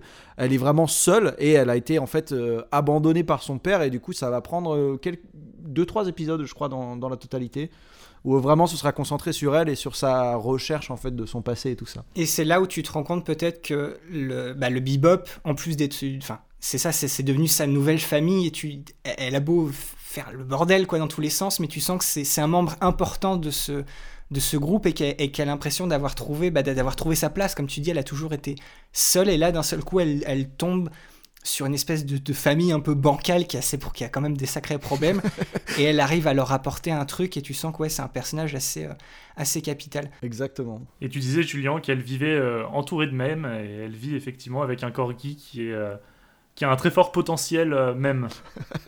Oui. qui s'appelle Hein. Hein, c'est vrai que Hein, il n'y a, pas- y a, pas- y a pas vraiment moyen de, de vraiment le creuser parce qu'il, se- dans la majorité du temps, c'est- il se comporte comme un chien normal, mais c'est un chien qui apparemment a un QI supérieur au, au plus intelligent des humains, c'est, c'est genre un ordinateur sur pattes, quoi. Et comme tu dis, il y a des fois où c'est, c'est- c'est la caution, c'est la caution rigolade, des fois. Pour tout ce côté un peu ex, Deus ex machina, bah, c'est Hein qui va trouver la, la solution, c'est Hein qui va diriger le, le bebop vers le, vers le bon endroit où ils sont. Donc c'est voilà, c'est- il est, tu peux pas, enfin c'est un peu compliqué de, de développer la, la storyline d'un corgi intelligent quoi. mais mais Cowboy Bebop arrive d'une certaine manière quand même à le, à le faire. C'est la, c'est la petite caution mignonne de, de la série. C'est impossible. La plupart de ces gars sont morts. Ouais. Descends dans la liste. Ah. Qu'est-ce qu'il y a, Anne T'en es sûr Dépêche-toi, change de page. Anne dit que c'est celui-là. Et comment veux-tu qu'il le sache et, et puis, t'as vu ça Il est mort il y a deux ans sur Titan pendant la guerre. Oh, ça ne nous mène nulle part. Oh, laisse tomber. Je suis pas faite pour ce travail de recherche. Ça m'ennuie à mourir. J'ai besoin de changer de carrière. Il me faudrait un boulot où on gagne des fortunes sans rien faire. Hmm. Franchement, qu'est-ce que je fais avec ces maudits cow-boys? C'est comme si je jetais des perles aux cochons. Fais, fais. Je deviens vieille, j'aurai bientôt 30 ans. Puis encore utiliser sa carte? Oh, j'avais oublié la carte Salut, euh, joli ton crachoir, Spike. Ouais, c'est ça. Oh là ah, oh, oh, ah, ah, tata. Ah, ah, c'est un bocal Mhm, Peut-être. Hmm, C'est quoi? Le gars? Anne dit que c'est lui, mais fait dit laisse tomber. Peut-être parce que c'est un chien, tu crois pas? Ouais, qui sait? De toute façon, il est mort. Ciao, ciao Vincent Voladjou. Bah du coup dans, le, dans le film en fait il y a une autre preuve en fait de la bienveillance de Watanabe et de sa volonté de créer vraiment des personnages intéressants et profonds. L'espèce de prime du jour hein, de, de l'épisode XXL qui est le film où l'acolyte euh, principal en fait euh, on a une backstory toujours intéressante et, euh, et en fait on sent au final avec euh, bah, du coup les personnages de ce film les antagonistes de ce film on va dire on sent l'importance euh, que les personnages ont pour Watanabe bien plus au final que la narration C'est ça. et dans le film, on retrouve du coup d'un côté Electra et surtout l'antagoniste, hein, Vincent. Et, et juste avant qu'on se lance dans le, dans le débat, dans un, dans un débat extrême avec, avec Nicolas, non, je rigole quand même. Mais c'est vrai que ça, tu le dis, c'est dans le film, mais aussi quand même dans la série. Ce côté, euh, vu qu'on on a dit que chacun des épisodes, de manière générale, se, concentre sur une prime, ils ont, ils- Watanabe, il trouve toujours un moyen pour que le type qui court après, en fait, eh ben, il soit toujours intéressant. C'est jamais peut-être deux fois la même histoire. Et quand ça se concentre pas sur un, voilà, une prime, un type en particulier, je pense à un, épisode que moi j'aime bien. Je sais pas si vous vous souvenez, c'est l'histoire avec le, le type qui colle au basque de, de Spike qui essaye de lui. Il veut qu'on lui, lui apprenne le, le karaté, le kung-fu. Oui. Bah, tu vois, en fait, c'est que là, l'ennemi principal, c'est euh, une mafia, un espèce de gang. Enfin, c'est des, des gens. On, on s'en fout. Mais quand les épisodes partent sur ce genre de direction, et ben du coup, c'est cette, cette idée de, de l'acolyte, du type qui va aider ou qui va être un peu euh, mélangé avec les personnages du, du bebop. Et ben quand même, ces, personnages, ces personnages-là, il arrive à, à les à les remplir quoi, à en créer des, des personnages attachants et qui sont qui sont pas unidimensionnels. Donc c'est super bien fait forcément sur le film, mais la série arrive quand même sur son format euh, de juste d'un épisode de 20 minutes à quand même te créer des personnages que ce soit l'antagoniste ou que ce soit justement l'acolyte, et ben ils sont toujours très intéressants. Hmm, tout à fait. Et du coup, on peut, on peut arriver, comme tu le dis, sur, euh, sur les personnages d'Electra et surtout de Vincent. Alors, je voudrais juste dire, je, je veux réitérer le, le fait que je trouve, je sais pas si vous êtes d'accord avec moi, mais que Vincent, pour moi, c'est plus, enfin, c'est ouais, c'est le meilleur antagoniste parce que si tu le compares à Vicious, en fait, c'est c'est bizarre. Je trouve que Vincent est, est un meilleur, en fait, un espèce de, de reflet de- du personnage de Spike, mais ce serait la, la version, la version dark si Spike avait basculé du côté obscur de la force, si on pouvait dire ça comme ça, que, le, que le personnage de Vicious, qui est effectivement l'antagoniste dans la série, mais qui est, enfin, qui est juste le, le méchant. Il, c'est- féroce, quoi, tu vois. C'est exactement ce que j'allais dire. Ils ont le, le- le même profil, les deux. C'est ça. Et, et du coup, enfin, je sais pas, Vin- Vincent, alors encore une fois, c'est peut-être par rapport au format film, mais j'ai beaucoup plus d'empathie pour ce méchant parce que justement, j'arrive beaucoup plus à le à la raccrocher avec l'histoire de, de Spike et tu, tu vois que c'est les, les, deux, les, les deux faces d'une même, d'une même pièce, quoi. Pour le coup, je pense que le format film, euh, il aide pas mal à développer euh, son personnage un peu plus en profondeur que Vicious, qu'on voit très peu dans la série au final. Exactement. Et en plus, c'est ça, c'est que t'as raison, c'est que dans la série, on a beau avoir ce fil rouge, parce que Vicious fait partie de cette espèce de d'histoire en fond par rapport au personnage de Spike, mais ça reste juste le méchant, quoi. Il a, il a un corbac sur l'épaule, il a son, son katana, et ouais, il est là pour, pour être le méchant, même si, voilà, il fait quand même le lien avec euh, le passé de Spike, mais...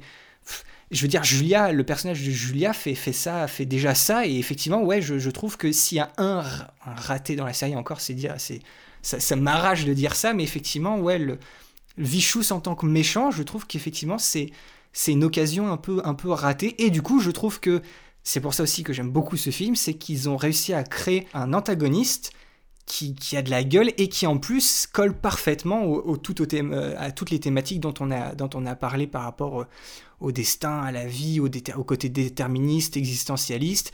Et voilà ce, côté doublon avec, euh, avec Spike. Je trouve que ça marche vraiment très bien. Ouais, puis rien qu'au niveau des prénoms, euh, Vicious, c'est un nom de méchant euh, très classique, euh, alors que Vincent, c'est un nom de méchant cool. Ça claque. Exactement. un peu plus dilué, quoi, quand même. Un peu moins frontal. Oui. Moi, genre, dans le, dans le film, du coup, euh, Vincent m'a fait un peu penser. euh, Enfin, c'est un peu un agent du chaos, hein, forcément. Et il m'a fait un peu penser au Joker dans The Dark Knight. Oui, carrément. Qui euh, va influer euh, encore plus que sur, on va dire, le destin du monde, va euh, essayer de, de cibler son peuple, en fait. Et de, de, de créer, le, bah, du coup, le, vraiment, littéralement, le chaos. Avec cette, cette drogue qui influe sur les gens et qui, qui les fait. euh, bah, euh, halluciner, qui modifie leur comportement et qui modifie leur système immunitaire en fait au final. Donc euh, ouais ouais c'est moi ça m'a fait un peu penser à ça euh, de ce côté-là. On est dans la même veine, ouais. Ouais, et ce que j'aime bien, c'est aussi d'avoir lié du coup Electra qui est un peu une espèce d'ombre un peu modifiée de Vincent. En fait, dis- disons que les deux ont le même passé au final. Ils viennent de la même, euh, ils ont un passé commun et surtout bon, ils ont eu une histoire d'amour aussi commune, mais ils ont surtout ce passé commun qui fait que on a deux personnages qui viennent d'exactement pour le pour le, la trame du film du même point et qui ont évolué dans des sens différents et qui permettent d'avoir un peu euh, bah aussi encore deux, deux faces mais d'une autre pièce que celle euh, Spike Vincent en fait. Mhm. En même temps que, que Electra raconte à, à Spike quand ils sont en prison son histoire elle et l'histoire de Vincent, et il- Vincent explique que quand il s'est fait expérimenter sur la lune de Titan, il se il souvient plus, enfin il se souvient plus, il, il se souvenait plus d'où il venait et tout ça, donc oui, il partage un côté amnésie, sa, sa vie d'avant, avant qu'il ait été testé, il s'en souvient plus, c'est juste que c'est un, militaire qui s'est fait tester, et c'est tout. Sa, sa vie d'avant, il, s'en souvient plus, et puis ah, voilà, il a eu une histoire d'amour avec, euh, avec Electra, et... euh, Et la première fois que les deux se revoient après un petit bout de temps, bah, il ne la reconnaît pas. quoi. Donc il y a ce côté amnésique que, qui, du coup, ramène le personnage de Vincent aussi avec le personnage de, de Faye. Ils ont réussi un petit, un petit amalgame et je trouve ça assez cool. Oui, d'ailleurs, Vincent et Faye, ils entretiennent une relation. euh, Enfin, ils, ont, ils ont un lien, clairement, euh, dans le film, quand Vincent décide euh, volontairement de sauver Faye. Oui, à mon avis, je pense que c'est aussi, aussi là-dedans. Peut-être que ça lui a fait. ça- vaguement, sans le vouloir, ça lui a rappelé Electra, mais effectivement, il y a une, il y a une connexion qui se fait à ce, à ce moment-là, c'est vrai. Et du coup, on peut dire qu'au niveau des personnages, c'est un peu au même titre que euh, bah, au niveau du ton global de la série. La série, elle arrive à faire un mélange hyper ingénieux entre plein de genres et plein de tons différents et de vraiment avoir une ligne directrice. Et bah, c'est au même titre pour ce personnage. L'assemblage de tous ces personnages crée quelque chose qu'on a rarement vu ailleurs. Et, euh, au final, euh, bah, des personnages plus des personnages ajoutés dans chaque épisode et dans, le film, genre créer un ensemble et, une espèce de, groupe qu'on a rarement vu ailleurs et qui aussi contribue grandement, comme euh, Watanabe l'a toujours voulu, à l'identité pure et dure de la série.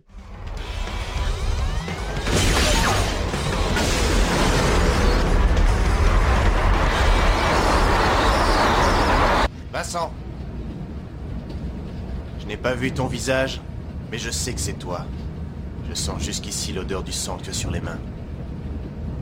Un chasseur de primes. Ah, faut pas m'en vouloir. Mais ta tête a été mise à prix pour 3 millions de boulangs.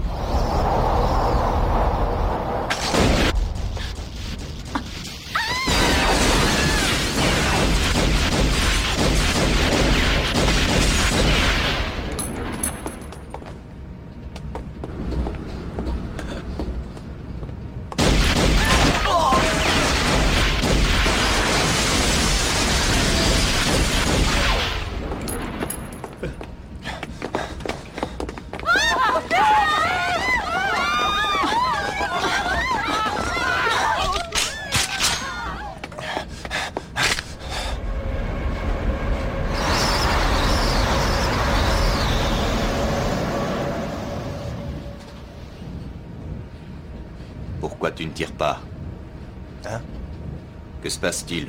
Tu te dégonfles? Tu semblais pourtant plein de courage. Vas-y, appuie sur la détente.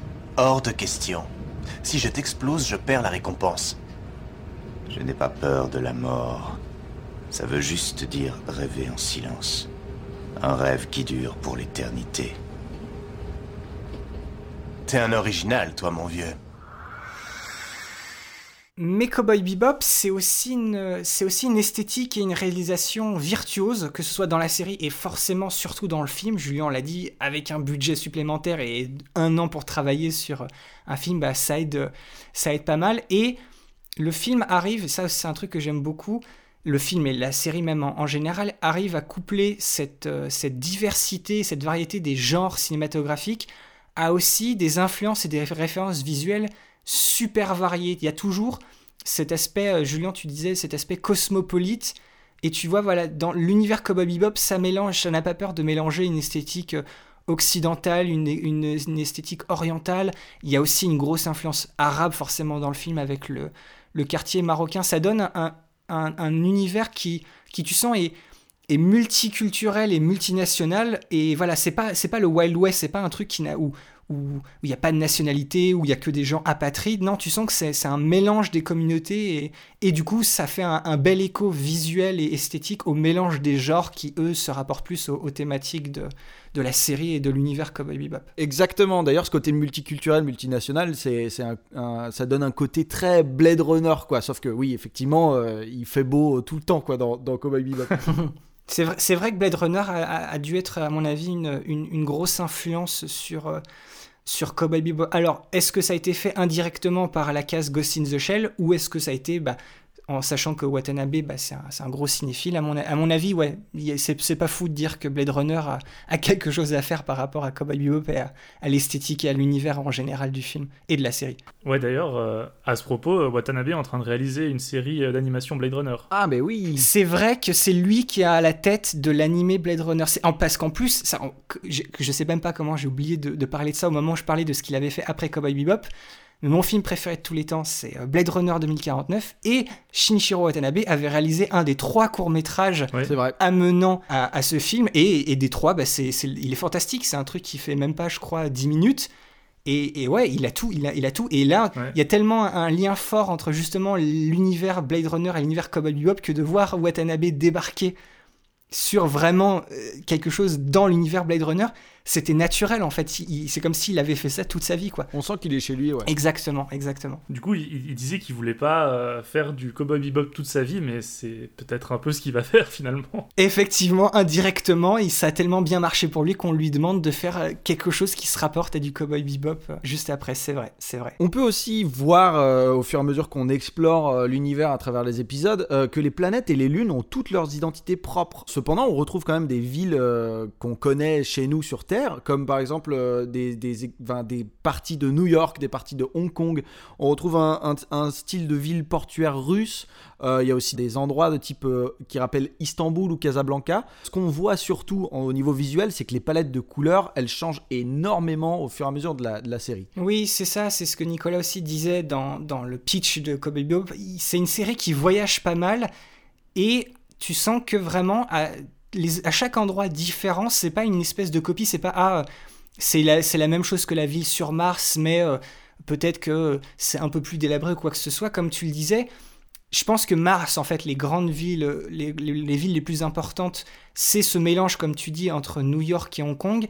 Je pense à. Tu parlais d'une espèce de ville portuaire russe, ça c'est l'épisode justement du flashback de, de Jet quand il va voir sa petite amie. Là, on est dans une ambiance où tu sens que c'est beaucoup plus euh, industriel, on est dans des tons gris. C'est un peu, tu, tu sens le côté froid. L'épisode que j'ai que j'aimais bien justement avec euh, le- cet acolyte là, le type qui va apprendre le, le kung-fu, c'est un épisode que moi j'aime beaucoup. T'as ces teintes vertes, t'as ce ciel vert et justement c'est, je crois que c'est dans cet épisode là où t'as des bâtiments qui rappellent euh, la, la cathédrale Sainte-Sophie d'Istanbul et tout ça. Exactement. Et c'est un épisode en fait qui est tellement unique. Enfin voilà, en, général, dans les épisodes, ils arrivent toujours à, à un nouvel endroit, à te créer une nouvelle ambiance, que ce soit par des nouvelles couleurs ou justement par une nouvelle, un nouveau type d'architecture, une nouvelle référence visuelle.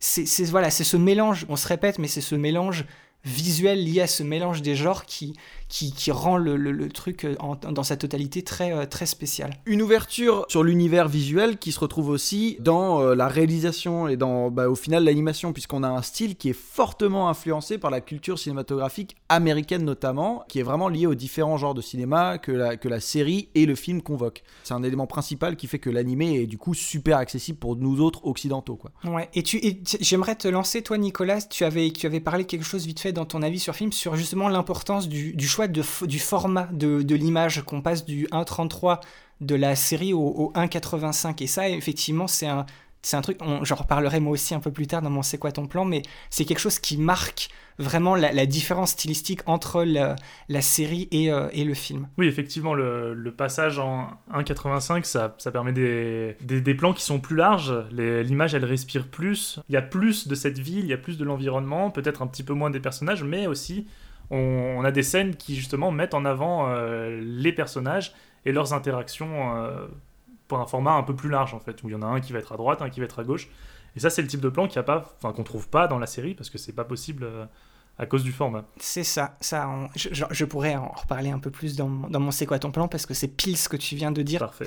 Cette idée de, de jouer sur la largeur et de, de, de mettre en relation les, les personnages avec leur espace. Et ça, c'était effectivement pas vraiment possible avec le format 4 tiers de la série. Toi, Julien, tu parlais tout à l'heure d'un- côté un peu plus technique.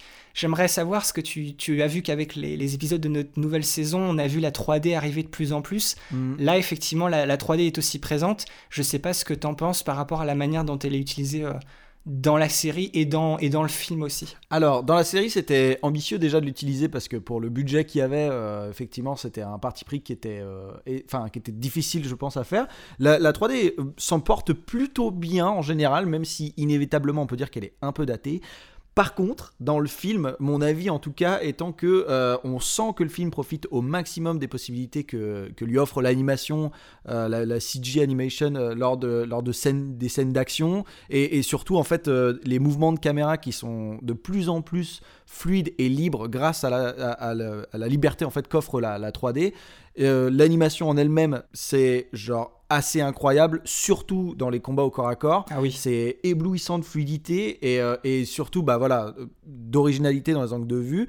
Donc on retrouve, enfin, c'est c'est quelque chose qui est particulièrement visible dans, euh, par exemple, le combat entre Spike et Electra. J'adore. Ce combat avec le, le- le ballet et la musique qui va avec, pareil, comme ce que tu dis, les plans de caméra, ce, ce combat contre Electra, il est, il est beaucoup trop cool. Il Ouais. est beaucoup trop cool. Exactement. On, a, on note aussi l'utilisation de, de, de, de très courtes focales pour avoir euh, bah, des, des plans extrêmement dynamiques avec euh, beaucoup, beaucoup de, de, de- une, une notion des profondeurs euh, exacerbée, quoi. Mhm. Et on peut aussi, bah, je pense, moi, le- le- la scène qui m'a le plus marqué, c'est quand même le final, qui est un vrai final d'action et, euh, et qu'on retrouve euh, bah, de plus en plus rarement. Je crois que de plus en plus rarement, on est, on est ébloui comme ça par des finales euh, qui touchent de, en fait, de plein de trucs différents, qui touchent vraiment euh, le combat à main nue. Un peu avant, un peu plus tôt, peut-être 10 minutes avant, on a euh, la scène de vaisseaux qui se tirent dessus et d'un qui est d'une d'une fluidité et d'une d'un virtuose fou quoi.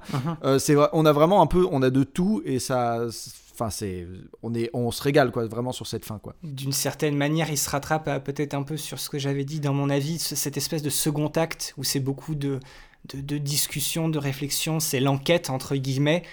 Et donc il n'y a pas grand chose qui se passe. Peut justement, peut-être à part ce combat contre Spike et Electra qui d'un seul coup te réveille un peu et te remet dans la, dans la sauce Cowboy Bebop avec la musique. C'est ça. Et effectivement, quand le troisième acte commence, bah voilà, tu as cette course-poursuite avec les, les vaisseaux, tu as ce final qui est dantesque, enfin, il y a, il y a tout, il y a tout qui va. Et, effectivement, c'est très, c'est super marquant. J'aimerais aussi, toi, Julien, j'étais, j'étais curieux, je savais pas si, je sais pas si tu le sais, mais on, on a parlé aussi vite fait du, du générique d'intro qui n'est pas du coup celui de, de, de la série, ouais. Et c'est celui qu'a réalisé Okura. Qui, qui est d'une fluidité, d'un réalisme qui est, même encore à ce jour, moi, je j'ai- jamais rien vu de truc aussi absolument bien parfait, aussi naturel. Et en, en me renseignant un peu, j'étais persuadé que si, mais en fait non, ils n'ont pas utilisé la rotoscopie. C'est l'équipe d'Okura qui a fait ça à la main, sans, enfin, ils avaient des références, mais il n'y avait pas de rotoscopie. Et quand j'ai lu ça, au début, j'ai pas cru. C'est assez incroyable. Ça vient, ça vient mettre, euh, ça, ça vient euh, souligner encore une fois ce désir de rendre euh, cet univers plausible en plus de l'avoir recherché jusqu'au moindre détail en fait. Mais vraiment, c'est vraiment, on, on est face à un monde qui est, malgré le fait que ce soit de la fiction et de l'animation, on est face à un monde qui est vivant et j'ai envie de dire seamless, mais en fait totalement, totalement, euh, qui nous est totalement familier en fait. Mhm. Et du coup, si on, on- on a gardé presque, j'allais dire, le, le meilleur pour la fin. Le meilleur pour la fin. Faut forcément qu'on parle de la musique. La, la musique. Watanabe, c'est un, c'est un gros passionné de musique et surtout de jazz. On l'a dit, la, la- la musique, de manière générale, c'est le point central de toutes ses œuvres. Il y a déjà le fait que sa série, euh, ce n'est pas des épisodes techniquement, c'est ce qu'il appelle des sessions. Donc ça c'est en rapport aux jam sessions des, musiciens et que aussi chacun des, des épisodes a soit le nom d'un morceau très connu ou soit il y a forcément un, lien avec le genre musical. Tu sens que voilà c'est quelque chose de très particulier et très important pour la série et dans la on va dire dans, dans l'œuvre en général de, de Watanabe. Et je crois pas qu'on en ait parlé jusque-là, mais euh, le, le bebop, c'est un genre de, de jazz. Le bebop qui a donné son nom du coup au vaisseau et à la série. Exactement. Oui, c'est c'est un genre de jazz. C'est pas. Alors là, j'ai j'ai peur parce que c'est c'est un souvenir et je suis pas exactement sûr de ce que j'avance, mais c'est c'est pas un, un genre qui a un peu redynamisé le, le jazz et il y avait pas un côté un peu. euh, expérimentation, euh, improvisation, une espèce de côté très libre et, un peu pas, déconcentré, mais vo- voilà, c'est fluide. encore cette idée de on va là où ça nous amène, on n'a rien qui est vraiment prévu. Si je dis pas de bêtises, c'est un peu, un peu ça l'espèce d'idée du, du genre bebop, et forcément, bah, ça colle, à mon avis, c'est pour ça qu'il l'a choisi, parce que ça colle très bien avec ce que Watanabe essaye de faire avec cette série. Ouais, il me semble que tu as raison, mais après, n'étant pas un spécialiste euh, du jazz, je ne me prononcerai pas plus. Et ben, de toute façon, si je laisse ça dans l'épisode, c'est que j'ai raison, sinon vous ne l'entendrez jamais. On va, on va commencer par parler de Yoko Kano. hein. Comment ne pas la, la, la définir autrement qu'en disant que c'est une, une génie hein. C'est une pianiste et compositrice qui a commencé sa carrière dans un groupe pop au milieu des années 80 avant de faire pas mal de musique pour des jeux vidéo et des publicités. Mais c'est surtout au début des années 90 qu'elle commence à travailler sur des BO de films et des séries d'animation. Oui, Yoko Kano, on l'a, on l'a rencontré trois fois sur euh, les épisodes de notre podcast. La première fois, c'était sur Porco Rosso en 92, c'est elle qui avait euh, arrangé le, le thème du générique de fin. Tu sais, cette très belle chanson du générique de fin, c'était elle qui avait fait euh, l'arrangement. C'est elle aussi qui avait fait la magnifique bande originale du court métrage que Julien et moi on adore et que j'ai en off recommandé chaudement à Nicolas, euh, Magnétique Rose dans l'anthologie Memories en 1995. Et puis enfin, c'était elle qui était la, pianiste sur le film Jinro et la Brigade des Loups de 1999, puisque c'est son mari euh, Hajime Mizoguchi qui était en, charge de la BO. Et puis en 1998, elle arrive sur le projet euh, Cowboy Bebop, puisque c'est elle la fameuse musicienne du collectif euh, Hajime Yatate. Et c'est ce projet qui va faire tout simplement sa renommée, avec les Seatbelts, le groupe qu'elle monte euh, spécialement pour l'occasion et qui va enregistrer 6 albums studio pour la bande-son de la série et du film. Oui, d'ailleurs, je sais pas si vous êtes au courant, moi je suis assez fan de l'anecdote de pourquoi le groupe s'appelle comme ça, s'appelle les Seatbelts. En gros, dans leur premier album, il y a une espèce de, de description fictive qui fait un peu l'histoire du groupe. Et ils expliquent qu'en fait, ils portent tous une ceinture de sécurité, donc euh, seatbelt, pour rester sains et saufs lorsqu'ils se lancent dans leur jam session endiablée. le, jazz va tellement loin, va tellement fort qu'ils ont besoin de mettre une ceinture de sécurité pour euh, rester, tu vois, tranquille. Donc je trouve que c'est c'est assez drôle, c'est assez cool. Ça donne, donne une bonne ambiance. Tu comprends, tu comprends que eux, c'est la musique, quoi. C'est l'ambiance. Ils veulent, ils veulent mettre, euh, ils veulent l'ambiance. La musique de Cowboy Bebop, c'est une vraie preuve d'innovation et de variété. La musique de, de Seatbelts, euh, c'est majoritairement jazz et blues, mais on entend aussi du rock, de la funk, de la bossa nova et même un peu de musique électronique et de J-pop et même par, euh, par on va dire, moments très rares, du ska. Bref, on est sur un gros mélange des genres. Oui, c'est, je pense, je pense surtout au- pour le pour le ska, c'est le, il y a une musique en tout cas qui m'évoque ça, c'est lors de la course poursuite où euh, dans l'épisode, bah, je crois que c'est le deuxième où en fait euh, Spike et le méchant du jour entre guillemets essaye de et course Hein et essaye de récupérer le chien Hein et tu as cette oui. musique endiablée. Effectivement, si je dis pas de bêtises, je crois que ce moment-là c'est du ska, c'est du ska pur et dur. Et pareil, voilà, tu t'attends pas à, à entendre du ska dans, dans, dans un animé japonais. C'est quand même preuve de, de, là où Yoko Kano est allé pour vraiment caler des trucs qui, qui fonctionnent trop bien avec, euh, avec ce qui se passe à l'écran. En fait, au final, la musique de la série, elle tend vers un petit côté euh, nostalgique et qui est en lien avec les thèmes dont on a parlé euh, jusque-là, mais qui sait aussi rester très punchy et joyeuse quand il le faut. Voilà, pour, pour appuyer le clou de ce que j'ai j'ai l'impression que je répète ça depuis le début de l'épisode, mais vraiment, s'il y avait un, un mot qui pouvait caractériser Cowboy Bebop, c'est l'idée de mélange. Il y a ce mélange des genres de cinéma, il y a le mélange des esthétiques, mais il y a aussi ce mélange des genres musicaux, et tu, on sent l'importance qu'a la musique sur la mise en scène. Parce qu'en fait, presque chaque scène, que ce soit dans le film ou la série, où tu sens qu'il y a quelque chose qui se passe, et ben chacune de ces scènes, elle a sa propre musique. C'est vraiment la musique, elle est vraiment jamais utilisée purement en arrière-plan, tu vois, en fond. C'est c'est un peu comme euh, comme ce qu'avait fait euh, bah, la collaboration entre Miyazaki et Isaichi. Yoko Anno, en fait, elle crée de la musique, ça inspirait Watanabe pour la mise en scène de certains passages de ses épisodes, et à son tour, quand il lui montrait ça, bah, ça inspirait Yoko Kano et tu avais tout ce, cette idée de collaboration totale. Je crois que c'est vraiment le, fondement même de la série et du coup du film. C'est, c'est peut-être ça l'arme secrète de Cowboy Bebop, c'est, euh, c'est sa musique, quoi. Oui, et on, note du coup l'importance euh, bah, de la musique, comme tu l'as dit, par rapport aux, euh, épisodes, je veux dire, mais on peut aussi retrouver bah, l'importance de la musique dans la caractérisation euh, des lieux. hein. Ça, donne vraiment une ambiance à chaque lieu différent tout au long de l'œuvre de Cowboy Bebop.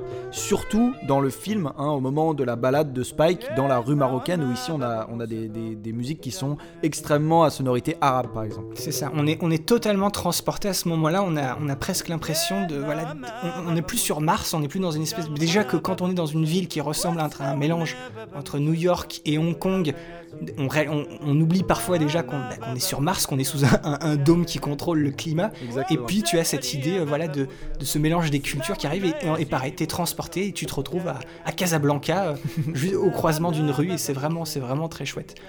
Est-ce que, pour terminer un peu cette idée sur la musique, est-ce que j'enfonce une porte ouverte si je dis que Cowboy Bebop, c'est peut-être une, voire la meilleure bande originale d'animé de tous les temps?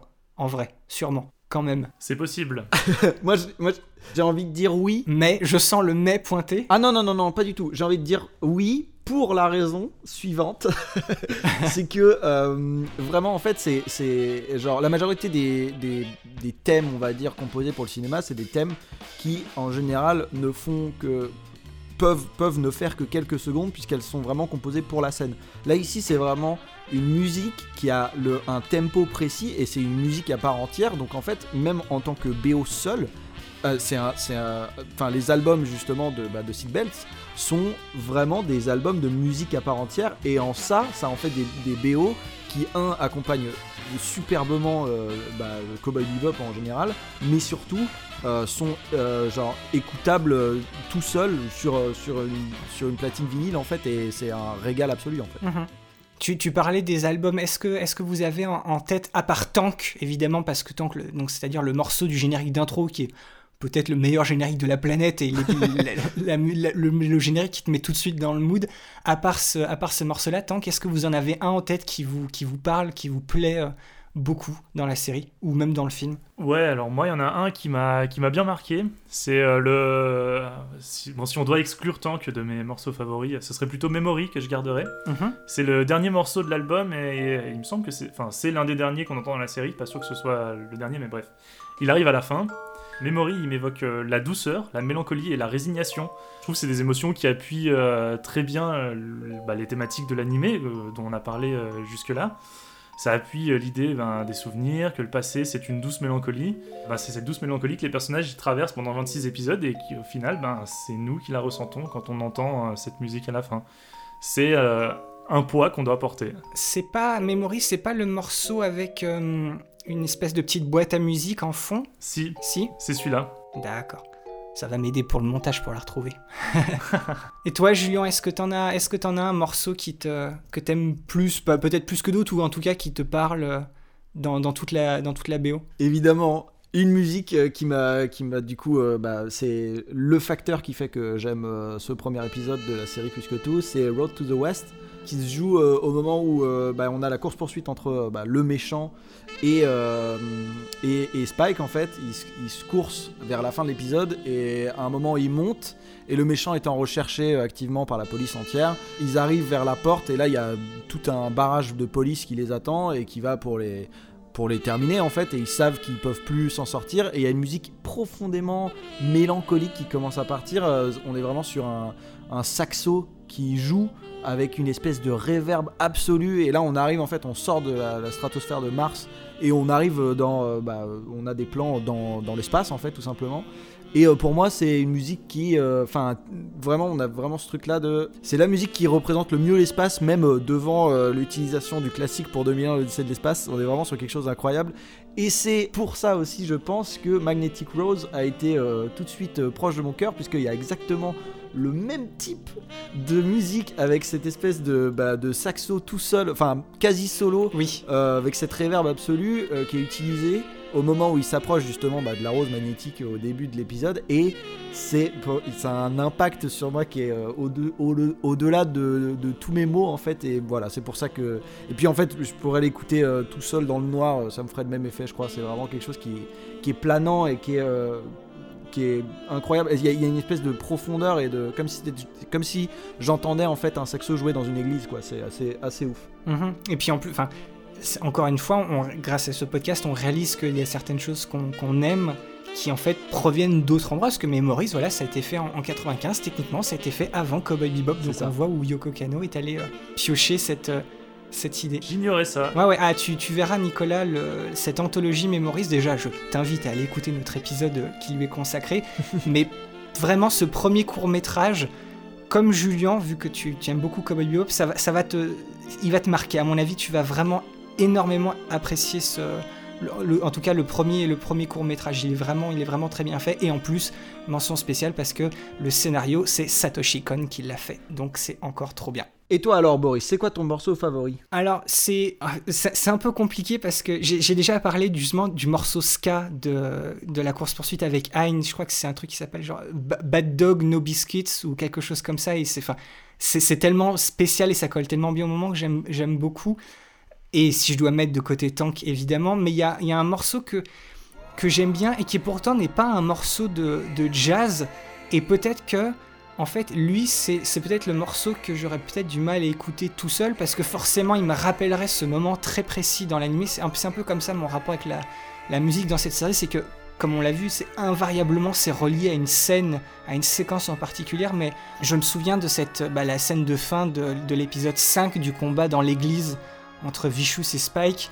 Et t'as ce morceau un peu euh, rock, orchestral, opératique, euh, c'est Rain, si je dis pas de bêtises, qui, qui est la reprise d'un- morceau, alors je sais plus si c'est de Steve Vai ou, ou d'un autre, autre rocker, mais enfin, c'est- pas, justement, c'est pas un morceau de jazz, mais c'est tellement, en fait, avec les images qu'il y a dans cette scène-là, je me souviens de, de ce plan où on les voit côte à côte derrière le grand vitrail de la, tu sais, de la, de l'église, oui. avec cette espèce de musique derrière qui a un peu des, des points d'orgue.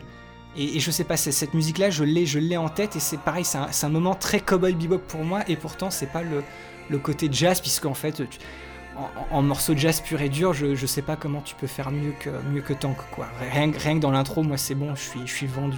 Mais, mais ce morceau-là, pour, pour, pour en citer un, c'est vrai que je l'ai trouvé très marquant par rapport à, à son lien très fort qu'il a avec la scène, et qui élève ce moment-là euh, à l'écran et à, l'image. Du coup, on vous a plus ou moins tout dit, et donc c'est parti pour le C'est quoi ton plan? Comme d'habitude, chacun de nous a choisi un plan qu'il a marqué, pour une raison ou pour une autre, et on en discute tout simplement. Et si vous voulez retrouver ces plans, ça se passe sous les posts Facebook et Twitter de l'épisode.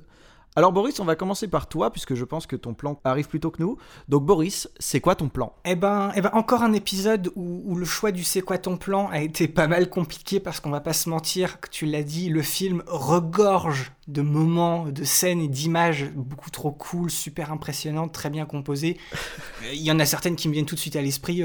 Ce, ce plan où Vincent marche au ralenti et derrière lui il y a une explosion avec la profondeur de champ complètement écrasée qui donne un, un, moment plus qu'épique. De manière générale, tous les, plans qui composent les affrontements entre Spike et Vincent, c'est ma boule. Il y a aussi pas mal, j'ai trouvé, dans les scènes de discussion, il y a beaucoup de scènes de discussion qui ont une mise en scène super intéressante visuellement. Je pense au moment où il y a Jet qui, vient rejoindre Spike, qui, qui s'est échoué, alors je veux pas dire dans quel contexte, mais qui est échoué sur le bord d'un grand fleuve.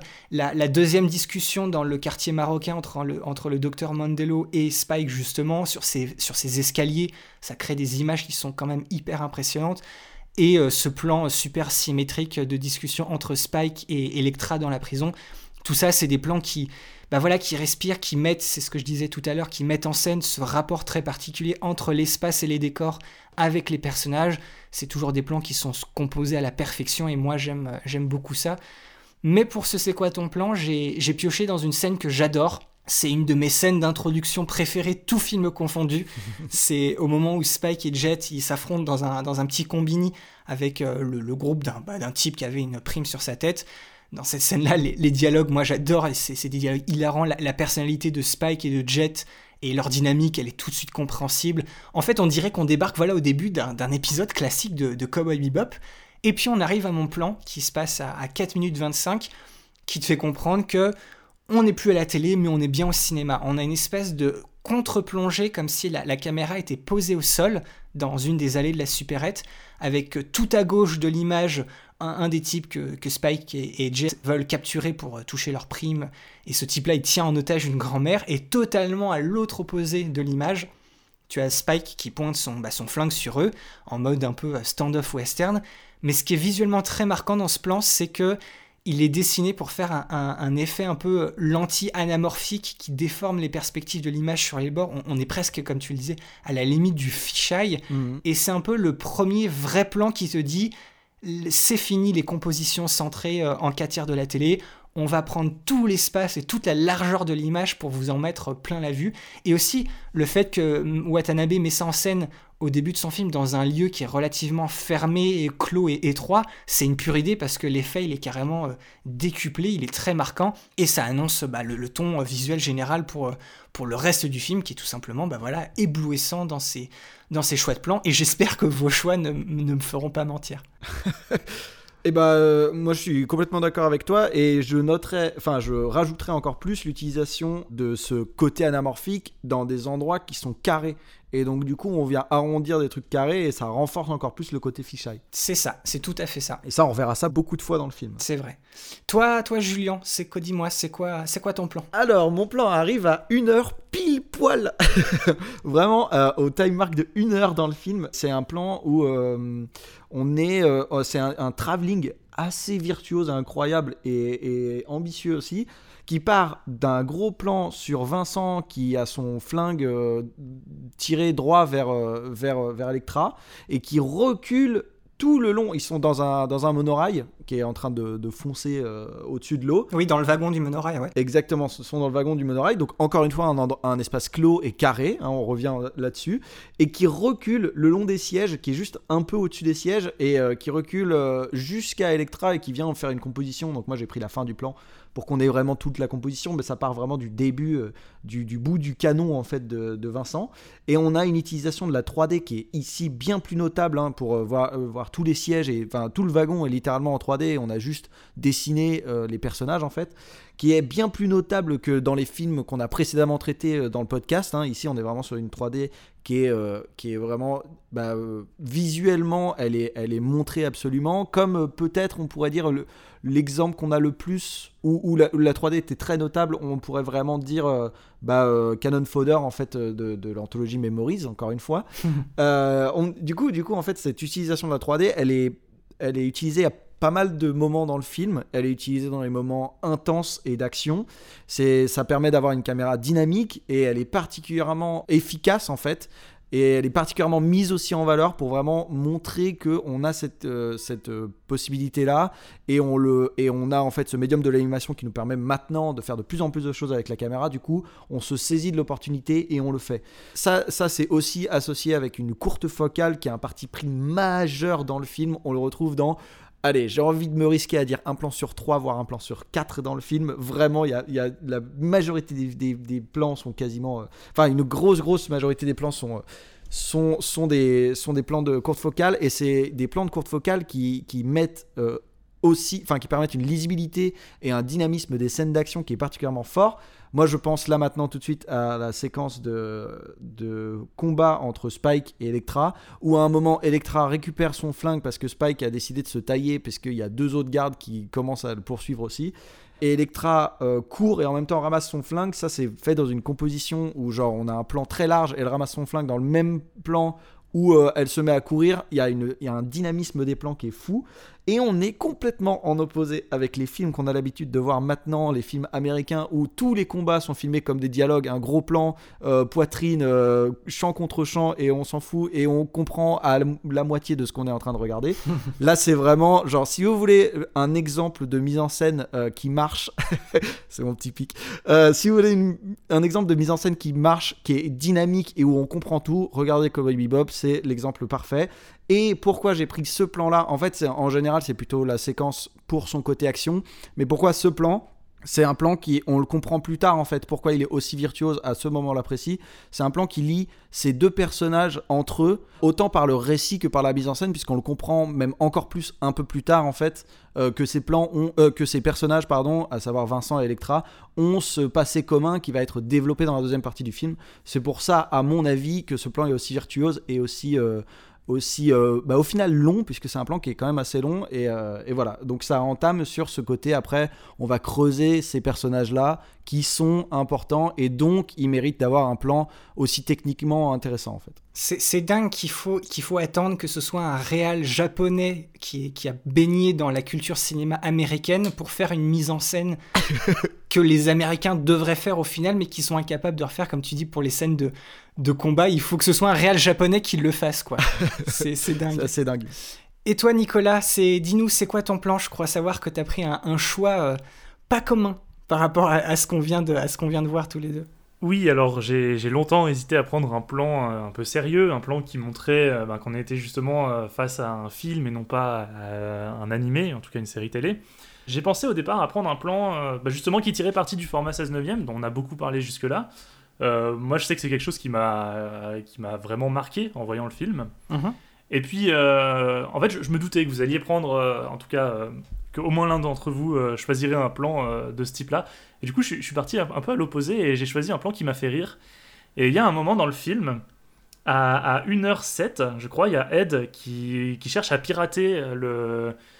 Alors, je, je me souviens plus, euh, elle cherche à, pira- à pirater le- les serveurs de, de l'entreprise euh, médicale euh, qui a développé le virus, ou voilà. oui c'est ça Et là, visuellement, ils ont représenté le piratage par euh, un genre d'océan virtuel dans lequel elle se balade avec un poisson euh, très mal dessiné et les interactions qu'elle a avec les, les différents environnements, enfin les différents éléments présents dans cet, environ- dans cet océan virtuel, bah, c'est des petits poissons qui viennent pour grignoter, pour faire des trucs. Et il y a vraiment un, un effet euh, d'eau, il y a des algues qui sont dessinées. Et en fait, ça m'a beaucoup fait rire que euh, en 2071, on représente Internet et le virtuel par euh, bah, littéralement un océan avec des algues et euh, les sites web, c'est un peu des petits poissons qui se baladent. Et, voilà, c'est quelque chose qui, m'a fait rigoler. L'internet dans l'univers Cowboy Bebop, c'est vrai qu'il a, une mise en scène, il a une imagerie qui est très particulière, qui te fait penser aux, vieux effets. Bah, toute façon, c'est ça, là, c'est le, début de la 3D sur Internet où il faut, Ouais. faut mettre des effets dans tous les sens. Il faut que le bouge, faut qu'il y ait des bulles, faut qu'il y ait des poissons, faut qu'il y ait des images. Enfin, c'est la surenchère, mais aujourd'hui, ça, fait un- ça donne un petit côté rétro. Enfin, c'est daté, mais c'est un style cohérent. Mais à l'époque, effectivement, c'est oh, Internet, euh, comme tu dis, l'océan du savoir, de la connexion. futur. Ouais, c'est ça. On imaginait le, le graphisme euh, super avancé et on imaginait que c'était un, un océan, euh, ce genre de choses. Quoi. Et surtout, ce qui me fume, c'est vraiment la, la- la gueule du poisson. euh, en bas à droite, oui. Du contrôle head qui est vraiment trop moche, quoi. C'est ça. Elle, elle, a- elle a toujours. c'est surtout, on voit ça dans la, dans la série, ce qu'on voit plus, on a plus l'occasion de la voir hacker des choses, mais c'est vrai que au lieu de te montrer des lignes de code qui passent, non, c'est toujours voilà des, des smileys, des dessins, des- un truc très bête et très enfantin, comme tu dis, des, des images qui grignotent et des trucs. Ouais, c'est su- mais c'est super visuel et ça marche bien. Eh ben, eh ben, je suis content que tu aies choisi quelque chose de, de relativement différent. Effectivement, tu ramènes à, à la petite touche d'humour et le côté un peu, un peu décadent, excentrique de la, de la série, donc c'est c'est super cool. Et tu ramènes aussi ce côté mélange, encore une fois. Je pense que nos, nos trois plans a- ont, ont vachement euh, ce côté mélange que justement Cowboy Bebop, euh, dans lequel ça baigne en fait. Complètement, ouais. C'est vrai qu'on a le mien, mon plan, il est vraiment très en, en- en 2D, très aplati dans la largeur. Il ressemble pas mal au plan que tu avais choisi, Julien. Tu, eh, je te rappelle dans, dans Qui est la petite peste, l'affrontement Oui. entre les, les deux chats. Exactement. J'ai pensé euh, en même temps que je le voyais la, la scène. On, on a le tien du coup qui a une belle utilisation de la, de la 3D, de la profondeur, mais du coup avec un. Enfin, c'est une fausse 3D, c'est pas des. Même si c'est techniquement des éléments en 3D auxquels on a mappé des textures euh, dessinées, mais c'est pas aussi flagrant Mm. que l'utilisation de la 3D texturée pure et dure qu'a pris euh, Nicolas. Donc effectivement, oui, on a ce, on a ce mélange visuel euh, qui est représenté. euh, voilà, le, le- le fameux destin, le fameux hasard de la Japanimation fait aussi très bien les choses dans notre podcast. Exactement.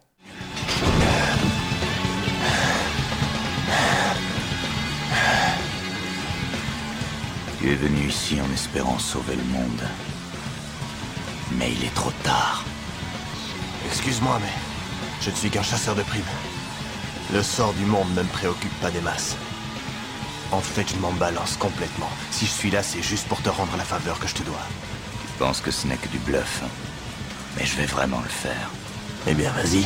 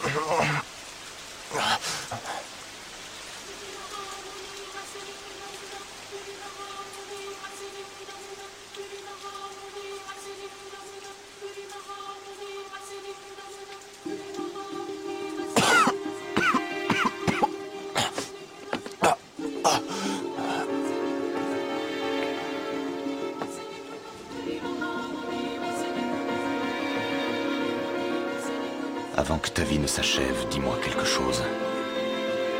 Suis-je mort sur Titan il y a très longtemps? Ce monde n'est-il qu'un rêve vu au travers des ailes de ces papillons? Ces papillons font-ils partie du rêve? Ou sont-ils réels? Mon séjour sur Titan n'est-il qu'un cauchemar dont je ne peux me réveiller? Je n'en ai aucune idée. Et bien voilà, cet épisode sur l'animé Cowboy Bebop et son film Knocking on Heaven's Door de Shinya Shinichiro Watanabe touche maintenant à sa fin. On espère que ça vous a plu et avoir éveillé votre curiosité pour découvrir ou redécouvrir ce chef-d'œuvre de l'animation japonaise. C'est un univers unique, c'est un univers qui a une richesse folle, c'est un univers qui est assez difficile à résumer, mais c'est vraiment une, une expérience profonde et vraiment très marquante. C'est un incontournable à, à voir et à revoir pour ceux qui aiment l'animation japonaise, mais aussi ceux qui aiment le cinéma de manière générale. Et comme toujours, vous avez notre Gmail et nos liens Facebook et Twitter dans la description de l'épisode. Si vous voulez nous suivre, nous dire bonjour, nous faire vos retours ou encore mieux continuer la discussion autour du film, c'est par là-bas que ça se passe. De la même manière, si vous aussi vous voulez jouer au jeu du C'est quoi ton plan, n'hésitez surtout pas à partager sous les posts Facebook et Twitter de l'épisode votre plan ou votre scène favorite avec une capture d'écran, euh, c'est encore mieux. On est toujours très curieux avec Julien de toute façon de voir ce qui vous marque dans les, dans les films qu'on vous propose tout simplement avec notre émission. Et puis, on compte toujours sur vous pour partager l'émission autour de vous, que vous soyez des habitués ou que vous nous découvriez tout juste, le bouche à oreille, une note et un petit commentaire sur votre app de podcast favorite ou encore le partage de nos liens PodCloud et Spotify. Tout ça, ça nous aide beaucoup à faire découvrir notre émission. Donc un grand merci à vous d'avance, vous êtes des crèmes. Et encore merci à toi, Nicolas, d'être passé nous voir. C'était grave cool de t'avoir avec nous pour cet épisode. J'espère que tu as passé un, aussi bon moment que, que nous. Eh ben, merci Boris. Euh, oui, effectivement, c'était grave cool d'être euh, là avec vous. J'ai passé un super moment. C'était super agréable d'échanger avec vous sur ce film. Et puis, ben, merci et à bientôt. Bah, Nicolas, tout le, tout le plaisir est pour nous et peut-être dans, dans l'avenir, on te, on te ramènera. Yes. Merci d'avoir tendu une oreille ou deux et on se dans deux semaines avec cette fois notre formule classique pour le deuxième film de Satoshi Kon, après un Perfect Blue qui a vraiment marqué les années 90 et la première saison de notre émission, avec ce nouveau film qui va véritablement faire de lui l'un des plus grands réalisateurs de l'histoire de l'animation japonaise. Il sera encore question de la frontière très fine entre le réel et l'imaginaire à travers un personnage d'une actrice dont la vie de femme et la vie sur l'écran vont se mélanger tour à tour. Mais cette fois, le cinéma ne sera pas qu'une simple toile de fond pour l'histoire, mais bien le cœur battant du récit d'une vie. On vous parlera de tout ça la prochaine fois dans notre épisode sur Millennium Actress. À la prochaine et ciao bye. Salut tout le monde. Salut.